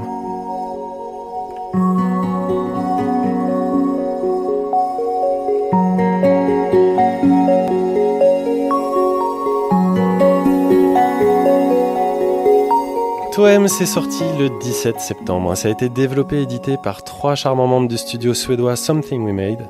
Et la musique est de Jamal Green et de Lunchable Socks. Euh, Qu'est-ce qu'on fait en cas de gros blues ou en cas de grosse déception Eh ben, on invoque le dieu du choupisme, pardi. Noir et blanc, certes, mais noir et blanc choupi. Donc, comme ce que vous entendez, la musique déjà m'a donné un petit peu. Elle est venue me cajoler, elle est venue me prendre dans ses bras en me disant T'inquiète pas, François, c'est pas grave, tu t'es trompé, mais ça peut arriver à tout le monde. Et euh, les animations ont tout de suite ont fait le reste. C'est-à-dire que j'ai commencé à appuyer sur des boutons et il se passait quelque chose. Il se passait quelque chose d'agréable. Et quand j'essayais des choses, je ne savais pas ce que c'était. Eh bien, j'étais récompensé par le jeu, par des petites animations super mignonnes qui me donnaient le sourire aux lèvres. Euh, Toem, c'est assez simple. Euh, on suit un personnage qui euh, a un appareil photo autour du cou, un appareil rétro mais avec un zoom dynamique. Et, ça, joue pour beaucoup. Et en fait, on va prendre des photos euh, dans le jeu de tout et n'importe quoi. C'est donc un petit jeu d'aventure extrêmement mignon. Euh, alors moi, je me voyais déjà un petit peu repartir dans une étude biologique euh, comme les écureuils de, de Nuts. Mais là, c'est encore plus, c'est un petit peu moins sérieux. On est là pour vraiment passer, un bon moment sans se prendre la tête. On peut caresser des chiens, des chats, même des vaches. Et surtout, on a un Walkman à cassette. Et ça, ça tue tout. et ce pour contrôler la musique qu'on écoute dans le jeu. Alors, je sais pas si les plus jeunes d'entre vous savent ce que c'est qu'un Walkman à cassette, mais euh, vous irez voir sur internet après tout. Euh, ce serait dommage de se passer des bonnes choses. On est à Homelanda avec sa grand-mère et on doit donc découvrir le totem magique en prenant tout l'univers en photo, en prenant euh, des fleurs, en prenant des animaux, en prenant des gens. On doit filer des coups de main euh, aux personnages qu'on croise pour récupérer des tampons et mettre tout sur un carnet et prendre le car gratuitement. Et tout est cool, tout fait du bien et tout est intelligent en fait. Parce que c'est pas du tout idiot, c'est pas du tout bêta. On peut le filer à des mômes, ils vont se marrer. On peut le filer à des adultes, ils vont se marrer. Et ça, c'est très très bien. Il y a quatre mondes qui, euh, selon votre niveau de complétion, euh, bah, ils vont vous prendre environ euh, 4-5 heures de, de découverte, de petits chill, où chaque petit secret va vous faire esquisser un petit sourire, des petits fantômes, bref, vous faire sentir bien. Et en plus, après euh, plus de deux heures, le jeu vous indique de ne pas oublier de faire une pause de temps en temps. Bref, c'est trop bien et c'est tout ce qu'on demande. La leçon à retenir, c'est que l'espace, l'exploration, eh ben c'est classe, mais la vie en noir et blanc, tout près du plancher des vaches, c'est quand même pas mal non plus. Jolie conclusion, Simon. Les jeux te demandent souvent de faire des pauses. Est-ce que c'est des messages? Tu penses que c'est pas la première fois que tu nous dis qu'un jeu te dit euh, Vas-y doucement, euh, François, fais une pause. Bah, tu veux dire que je fais des trop longues sessions de jeu, c'est ça? Souvent les jeux auxquels tu joues te disent euh, dans leur gameplay Vas-y, euh, fais une petite pause. Alors pour être précis, ça m'est arrivé deux fois euh, récemment et c'est marrant que tu le soulignes parce que il y, a un- il y a un lien en fait entre ces deux jeux. Euh, L'autre jeu qui m'avait fait ça, c'était Cozy Grove. Et Cozy Grove est un peu dans le même genre et surtout un peu euh, euh, compatible avec les enfants. Alors est-ce que les développeurs intelligents, euh, euh, voilà, sont, sont prévenants vis-à-vis de- du- de- d'une éventuelle utilisation par des enfants Moi, je trouve ça juste super cool euh, que ça soit présent. Mais euh, ce qui m'a plu, euh, bon, ça sert pas forcément à grand chose de, de comparer. euh, euh, L'incomparable. voilà, comparable, un décevant et quelqu'un qui, qui a su me recueillir et me redonner euh, chaud au cœur.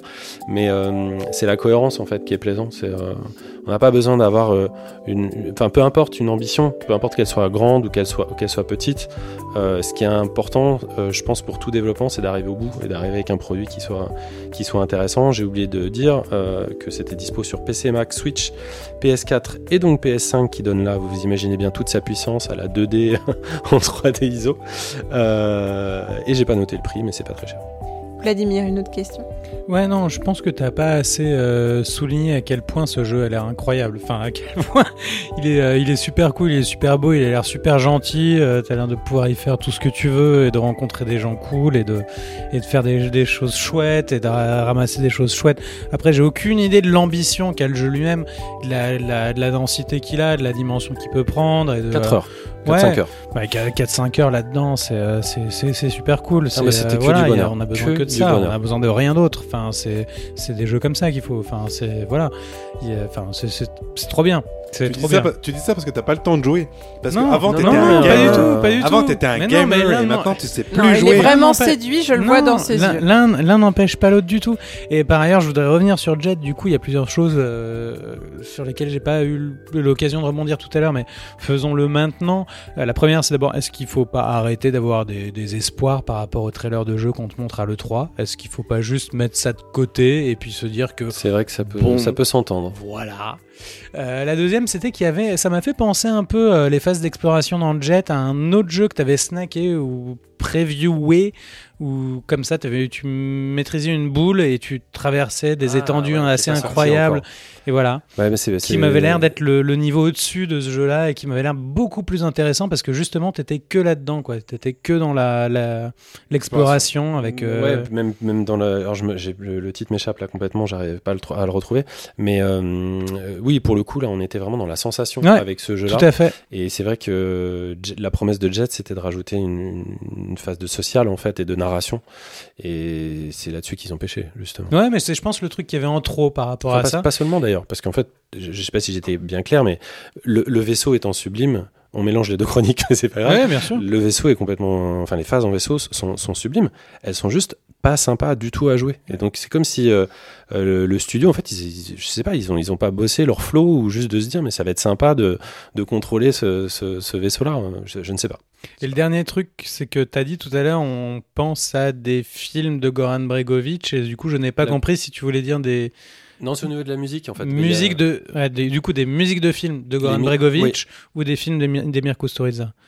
Euh, non, non, pas du tout les films d'Emir Kusturica. D'accord. Les... donc Oui, Des musiques de films de Goran. Bregovic. Merci de me reprendre. Ouais. Euh, juste un dernier truc pour dire qu'il y a, enfin, peut-être d'autres questions, mais il y a un post-mortem des développeurs de, de Toem qui est, qui est disponible, qui est, qui est super sympa. Et ils ont l'air trop sympas. Et la prochaine fois que je vais en Suède, je vais aller taper à leur porte pour leur tendre un petit micro. Moi, je voulais juste dire que je trouvais ça hyper intéressant que tes préférés, euh, ben, qu'on préfère tous a priori euh, Toem à Jet, parce que ça montre aussi une espèce de, de préférence et d'envie de retour à une certaine forme de simplicité et de minimalisme que j'ai souvent. Je me rappelle, c'était un peu ce que j'avais dit aussi euh, en jouant à Minute, euh, que Ouais. parfois euh, on en a marre des, des grandes ambitions qui, qui nous font un peu suer de la cervelle et, des mains quand quand on joue et on a besoin d'un truc simple, beau et reposant Et qui fait du bien. et qui fait du bien. Euh, pour conclure, euh, Vlad? Ouais, c'est juste que c'est deux jeux qui n'ont rien à voir en l'occurrence, et que c'est juste toi dans ton, dans ton ressenti et dans te- ta vie de, de joueur qui a fait qu'il y a une, une- les deux se sont Rencontrés Voilà, se sont rencontrés. C'est pas, euh, ils sont pas très comparables l'un à l'autre et euh, je- enfin, je, je pense que c'est compliqué de dire que tu peux préférer l'un à l'autre, mais en tout cas, enfin, je trouve ça intéressant, ouais, de, de voir euh, l'un et l'autre qui se, qui s'enchaînent. C'est pas, pas commun et c'est étonnant. J'ai pas, j'ai pas dit mon dernier mot avec euh, Jet the Far Shore. Ouais. J'espère juste un patch maintenant euh, pour, pour m'y remettre. Voilà. Sans trop y croire. Eh bien, merci beaucoup euh, François pour cette, euh, ces deux chroniques en une. Et toi m'avais bien tapé dans l'œil aussi. Euh, on termine ce tour des chroniques par Ariane et une aventure en pleine montagne qui n'est pas sans rappeler le sommet des dieux que nous recommandait François dans le dernier épisode, Unsurmountable.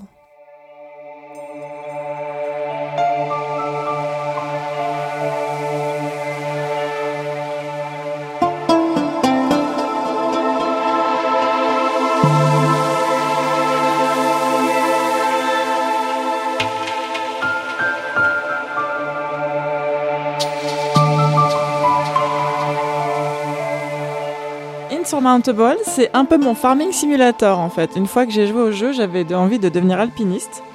Euh, donc c'est un jeu allemand qui est fait par Byte Rockers Games. C'est un jeu d'aventure roguelike dans une chaîne de montagnes non identifiée. Donc on doit choisir entre trois personnages, l'aventurier, le scientifique et le journaliste.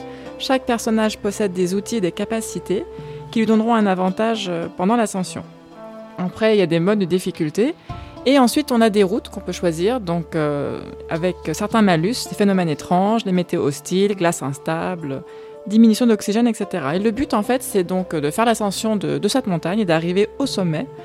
Et donc, tout de suite, on est plongé dans un environnement extrêmement beau, très calme, avec une musique qui rappelle un peu le Grand Bleu par moment. Donc c'est un sentiment très, très apaisant en fait qui s'est euh, emparé de moi et parfois donc je, m'arrêtais et je, regardais en fait la nature et c'était euh, c'était vraiment très très efficace. C'était un vrai plaisir de, pouvoir escalader des montagnes parce que moi j'ai le vertige et je sais que dans ma vie je ne le ferai jamais de ma vie. Donc en fait euh, là beaucoup plus que dans un, dans un MMO ou dans un jeu où on joue une sirène, comme c'est très réaliste, ben, j'ai en fait j'ai joué le jeu et j'étais à fond dedans. Euh, limite, euh, j'aurais pu mettre ma cagoule chez moi et puis euh, c'est parti euh, dans la montagne. Trop. Avec tes moufles sur Non, ton mais- clavier. Non, mais pour de vrai. Donc, on démarre en fait au niveau des arbres, euh, entre 2 et 3 000 euh, mètres.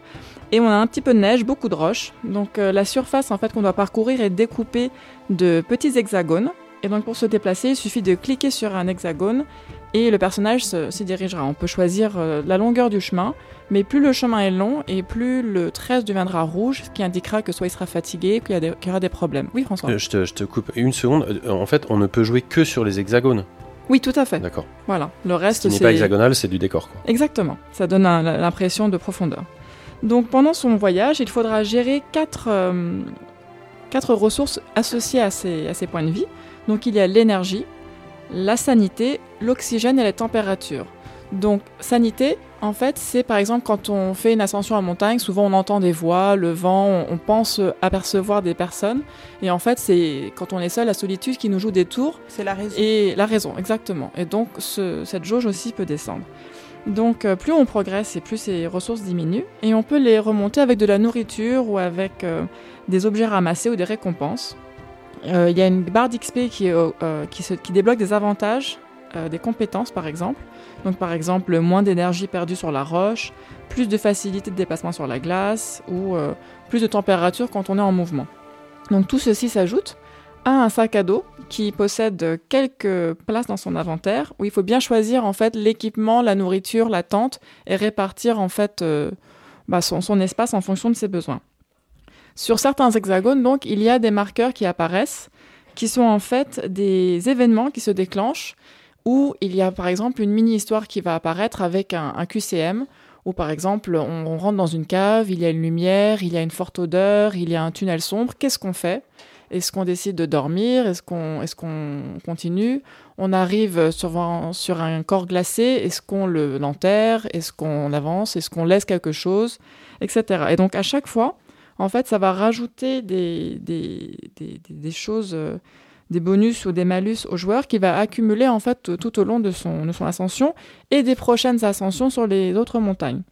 Parce qu'il faut savoir qu'en fait, quand on termine par exemple la première montagne, si on arrive essoufflé avec peu d'oxygène et plus de nourriture, eh bien on commencera la deuxième montagne avec un malus au poumon, donc une respiration un peu plus euh, abîmée, et euh, bah, le contenu du sac avec nous. Donc si on n'a plus de tente, plus de nourriture, plus rien, et ben c'est c'est parti comme ça.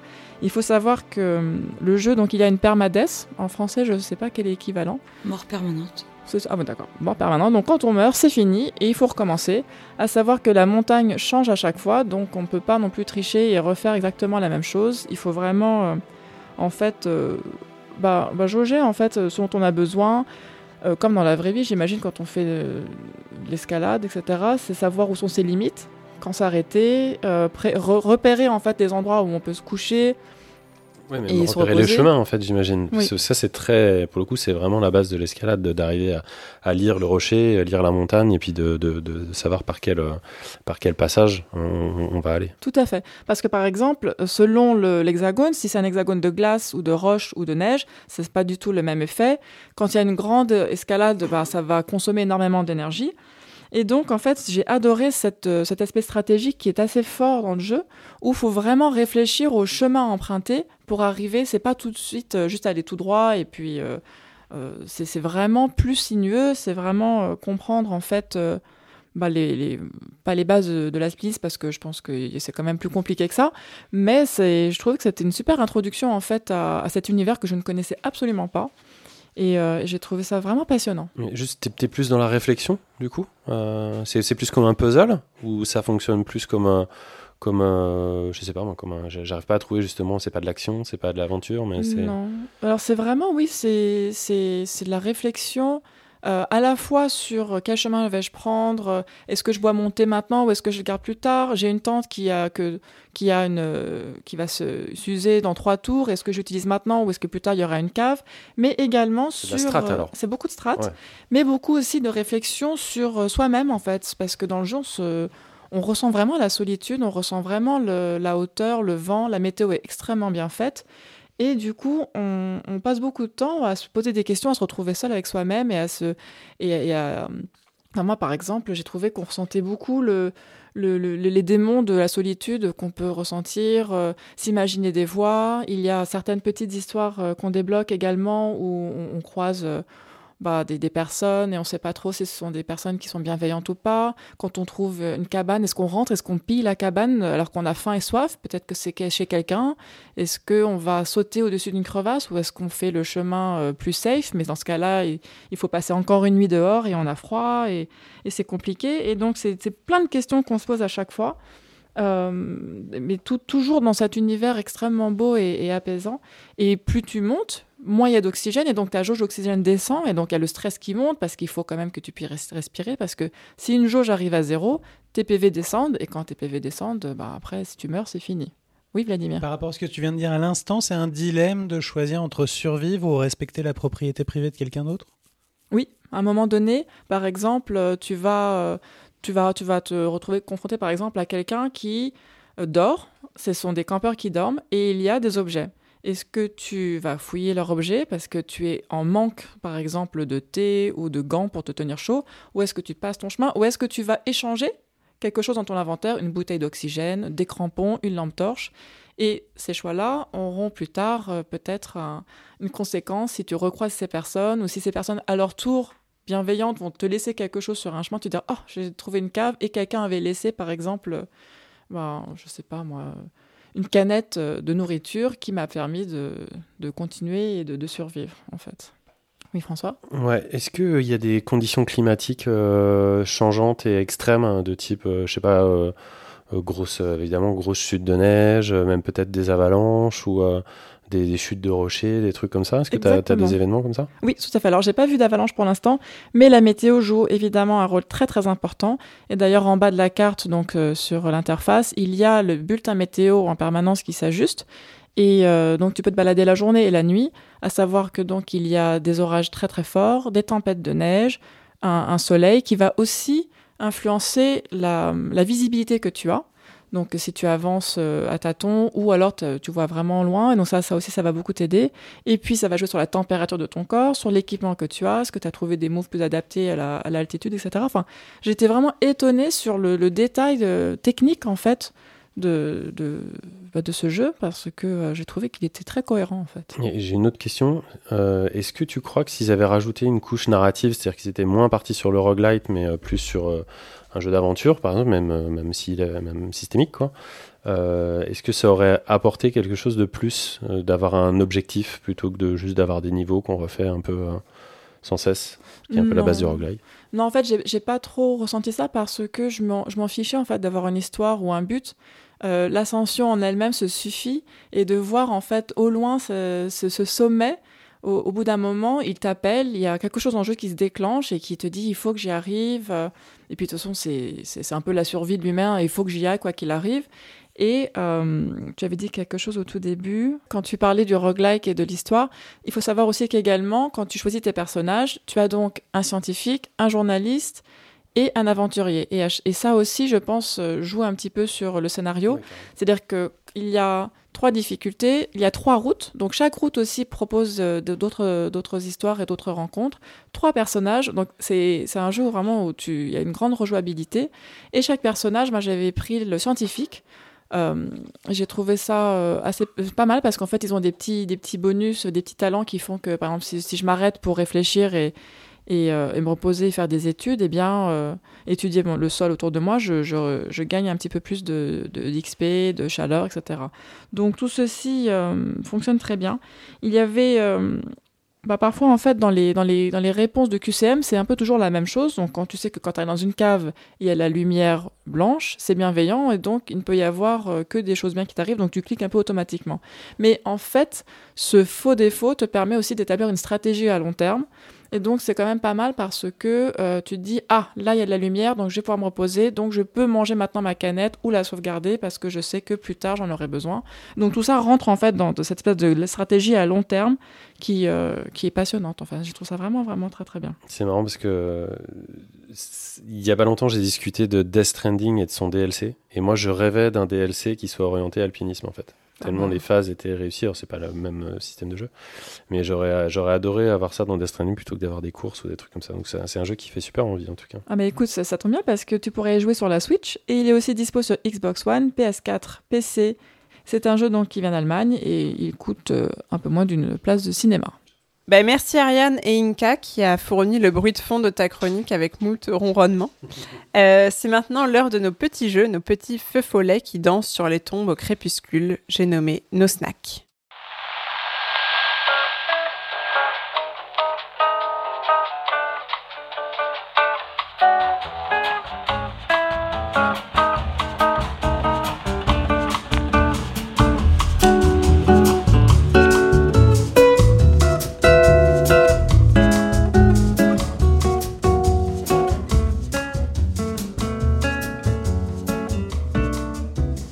Et on va commencer par François qui a cette fois-ci encore écumé le catalogue Apple Arcade pour nous dénicher une nouvelle pépite. Alors moi je voulais vous parler d'un petit jeu qui s'appelle The Get Out, euh, The Get Out Kids, qui est sorti euh, en septembre 2019. Ça fait un petit bout de temps euh, maintenant, qui est sorti sur les machines iOS. Tu as raison de dire Apple Arcade. Ça vient d'un petit studio anglo-américano-canadien, Frosty Pop, qui fait plein de petits jeux très sympas, dont notamment un jeu de bataille de pelochon.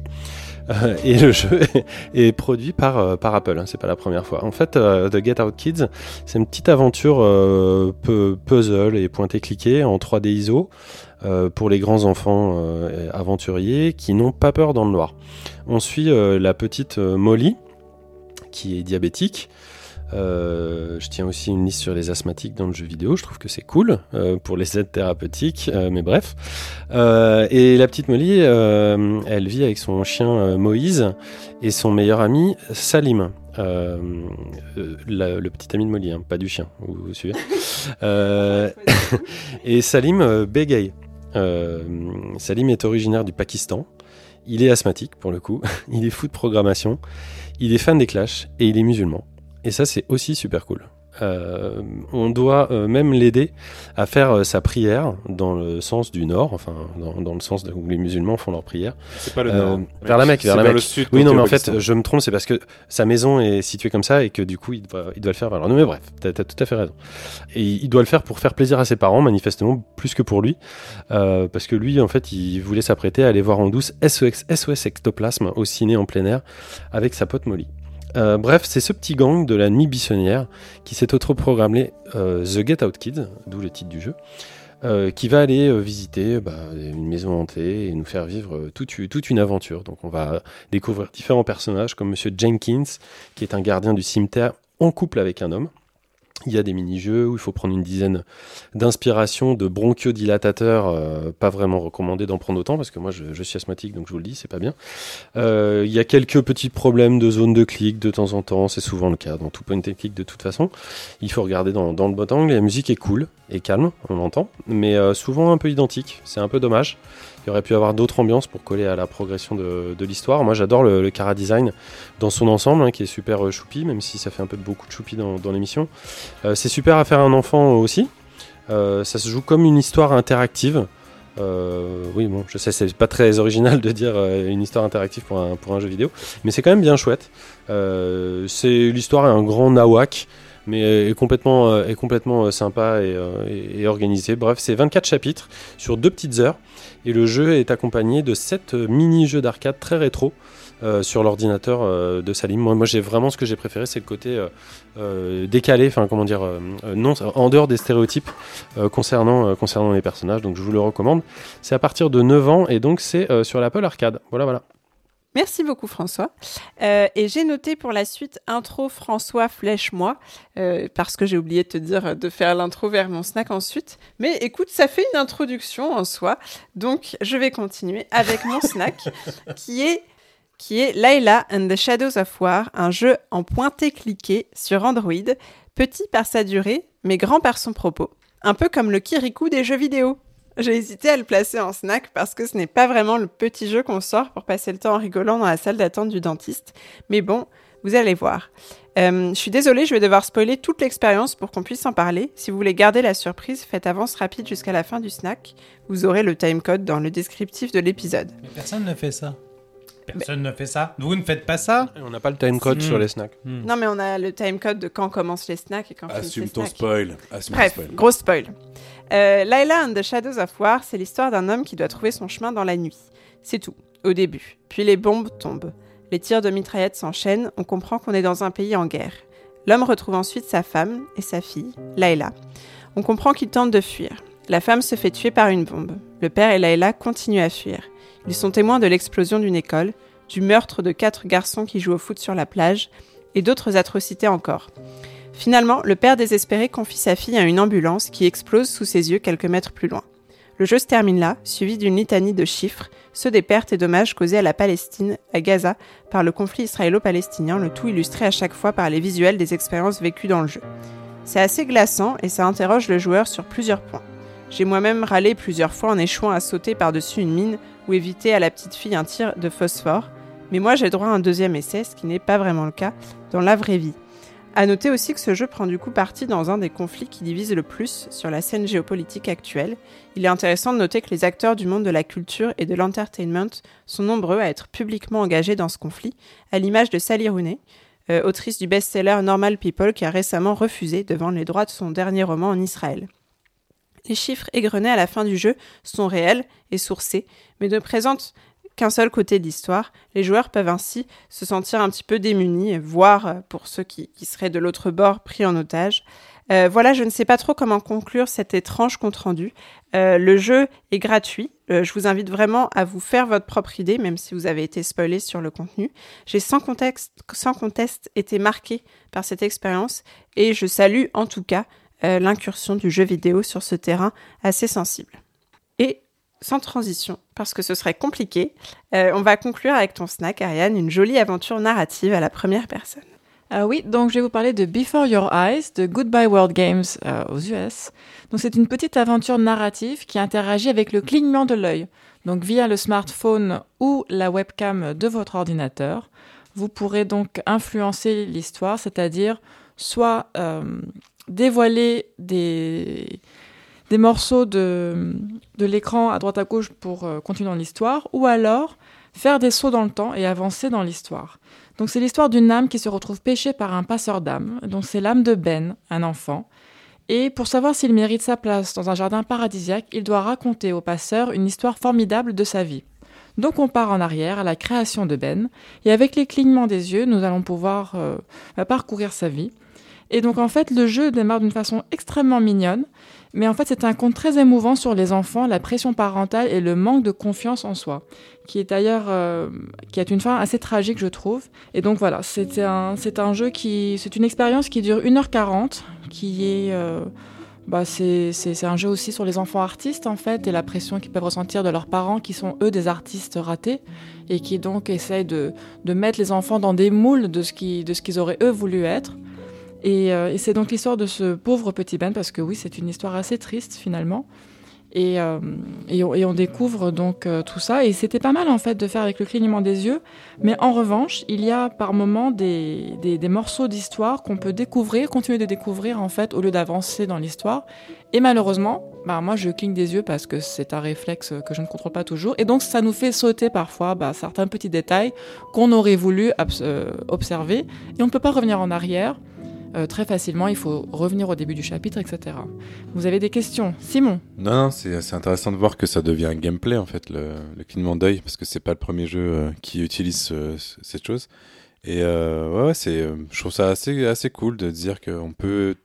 Enfin, apparemment, tous les jeux qui utilisent le clignement d'œil sont un peu tristes et déprimants, mais en tout cas, ça, ça, c'est un vecteur d'émotion.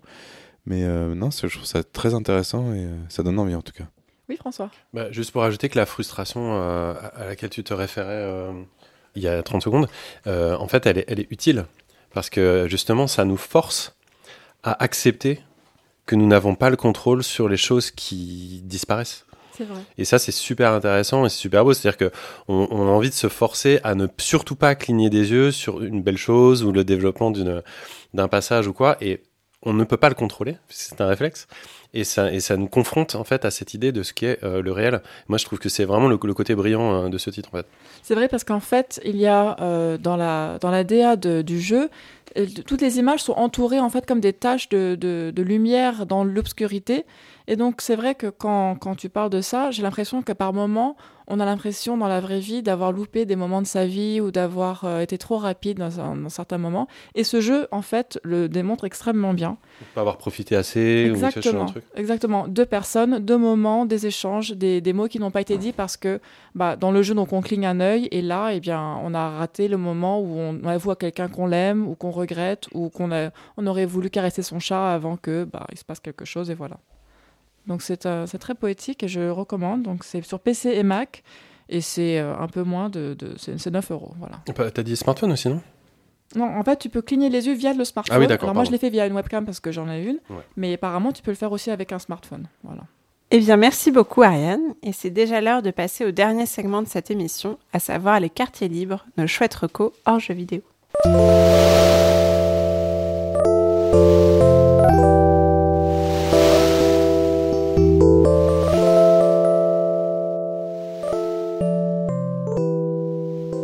On va entamer ce dernier segment de l'émission avec la Reco Expo d'Aurélie.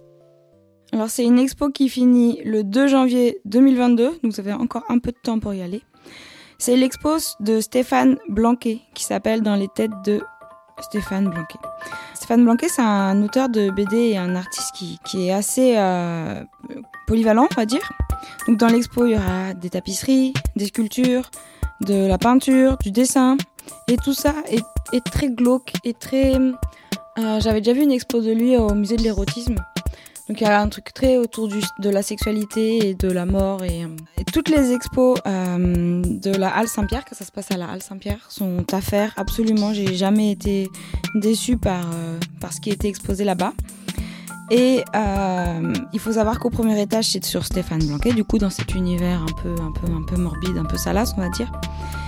Euh, et le deuxième étage, il invite 50 artistes à exposer. Donc du coup, même si on n'aime pas Stéphane Blanquet et qu'on a du mal avec son univers qui est très, euh, j'ai- envie de dire hard, euh, il y a les artistes du deuxième étage qui sont aussi très hard, mais au moins c'est d'autres univers et d'autres formes d'art à explorer. Voilà, ça se passe à la Halle Saint-Pierre, c'est vers Montmartre. C'est l'expo de Stéphane Blanquet, c'est jusqu'au 2 janvier 2022. Merci Aurélie. On continue avec la reco mystère de François. Oui, alors juste avant la reco mystère, je voulais vous parler d'Immersion. hein. Ils ont lancé leur numéro 6 qui s'appelle Frontières. Euh, on en vous a déjà parlé d'Immersion, donc je vais pas rester euh, longtemps dessus. Mais c'est toujours un aussi chouette euh, magazine avec des contributeurs euh, émérites tels que Alix Desoblio, les Women ou, d'autres gens de, de ce style. Il y a aussi Guillaume Bachelier qu'on aime, aime beaucoup. Donc c'était juste histoire de leur faire un petit coucou et de ne pas oublier de les supporter si ça vous intéresse.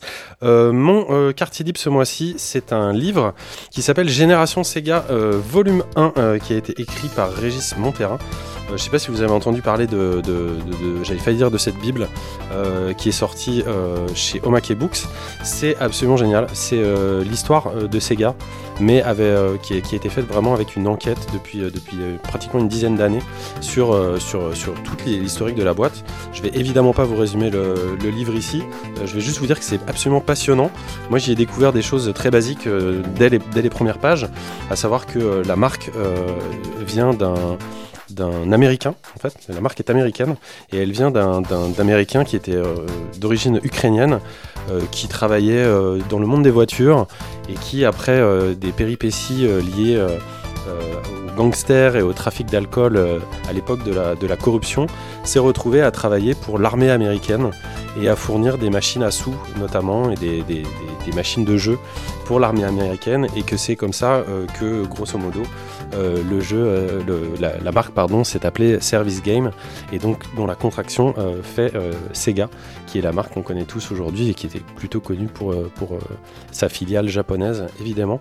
Le livre, j'en ai aussi mal parlé qu'il est absolument passionnant à lire, donc n'hésitez pas. Il y a une version collector toute dorée et ça coûte euh, 25 balles et ça les mérite très largement. Moi j'ai euh, vraiment hâte que le volume 2 sorte, mais j'espère qu'on n'attendra pas 10 ans. Voilà, voilà. Eh ben, merci beaucoup François. Euh, Ariane, tu as aussi une reco expo. Tout à fait. Alors moi, c'est une expo de Jean-Michel Otoniel au Petit Palais du 28 septembre au 2 janvier. C'est gratuit et ça s'appelle le théorème de Narcisse.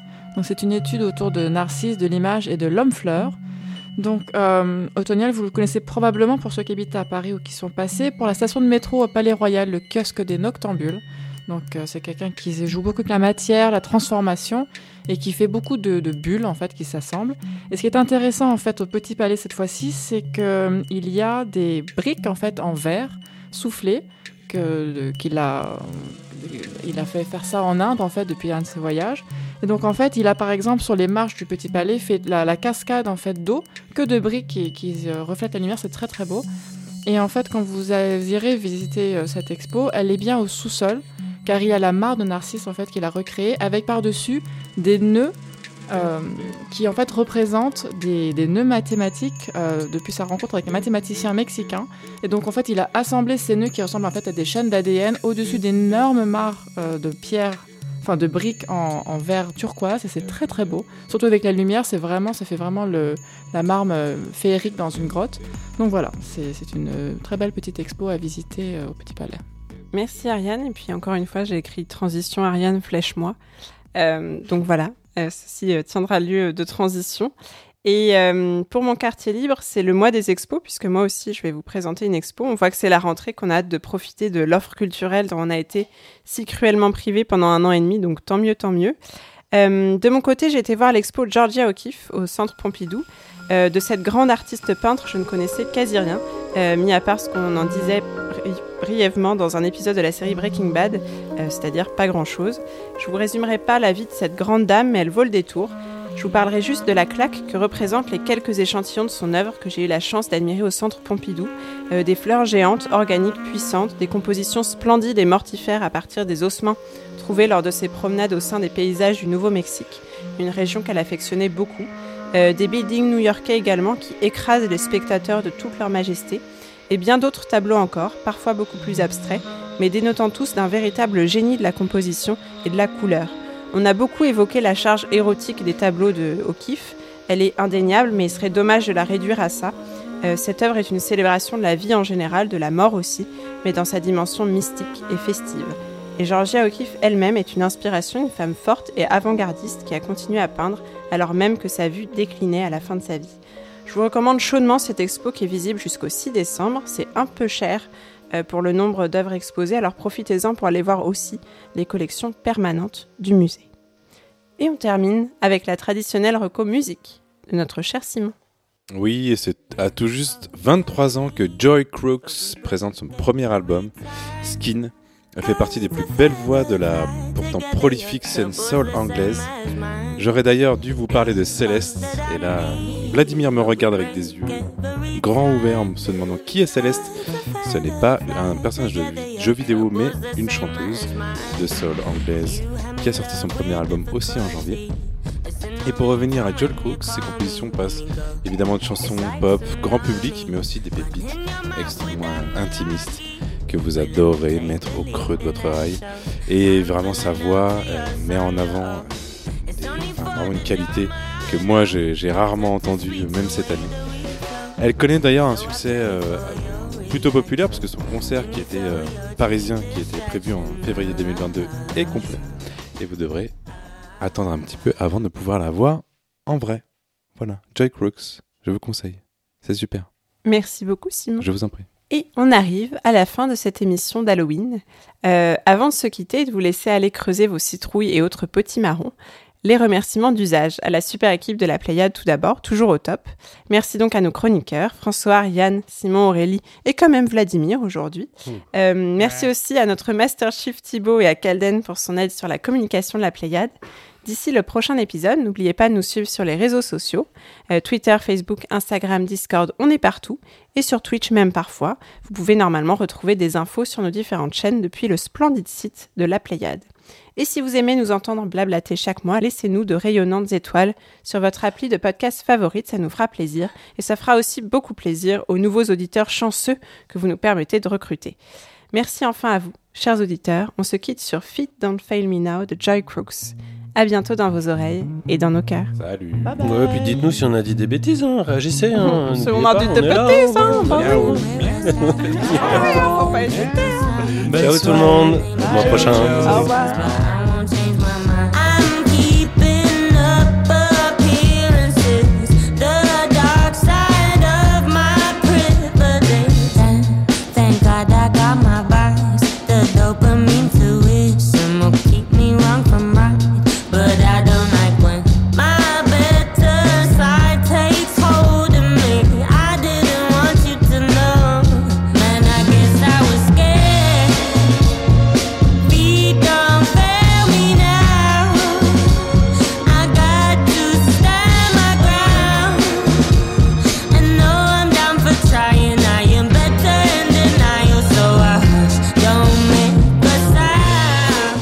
Ficha 3, 4.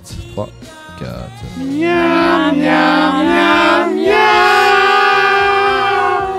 On a perdu tous les auditeurs qui nous restaient. C'est impossible, c'est impossible. Mais vous connaissez tous Mais non, mais il y a la musique dans les écouteurs. Moi, je la connais. Bah, vous êtes... Ouais, dis donc. Bah oui, mais c'est une musique euh, complètement random, donc euh, ah. c'est... Vraiment d'enfoiré. C'est pas random du tout, c'est Amazon. Je croyais qu'il fallait pas dire que c'était Amazon. J'ai enlevé toutes mes blagues à propos de, de Fusée Beat. Je suis très déçue.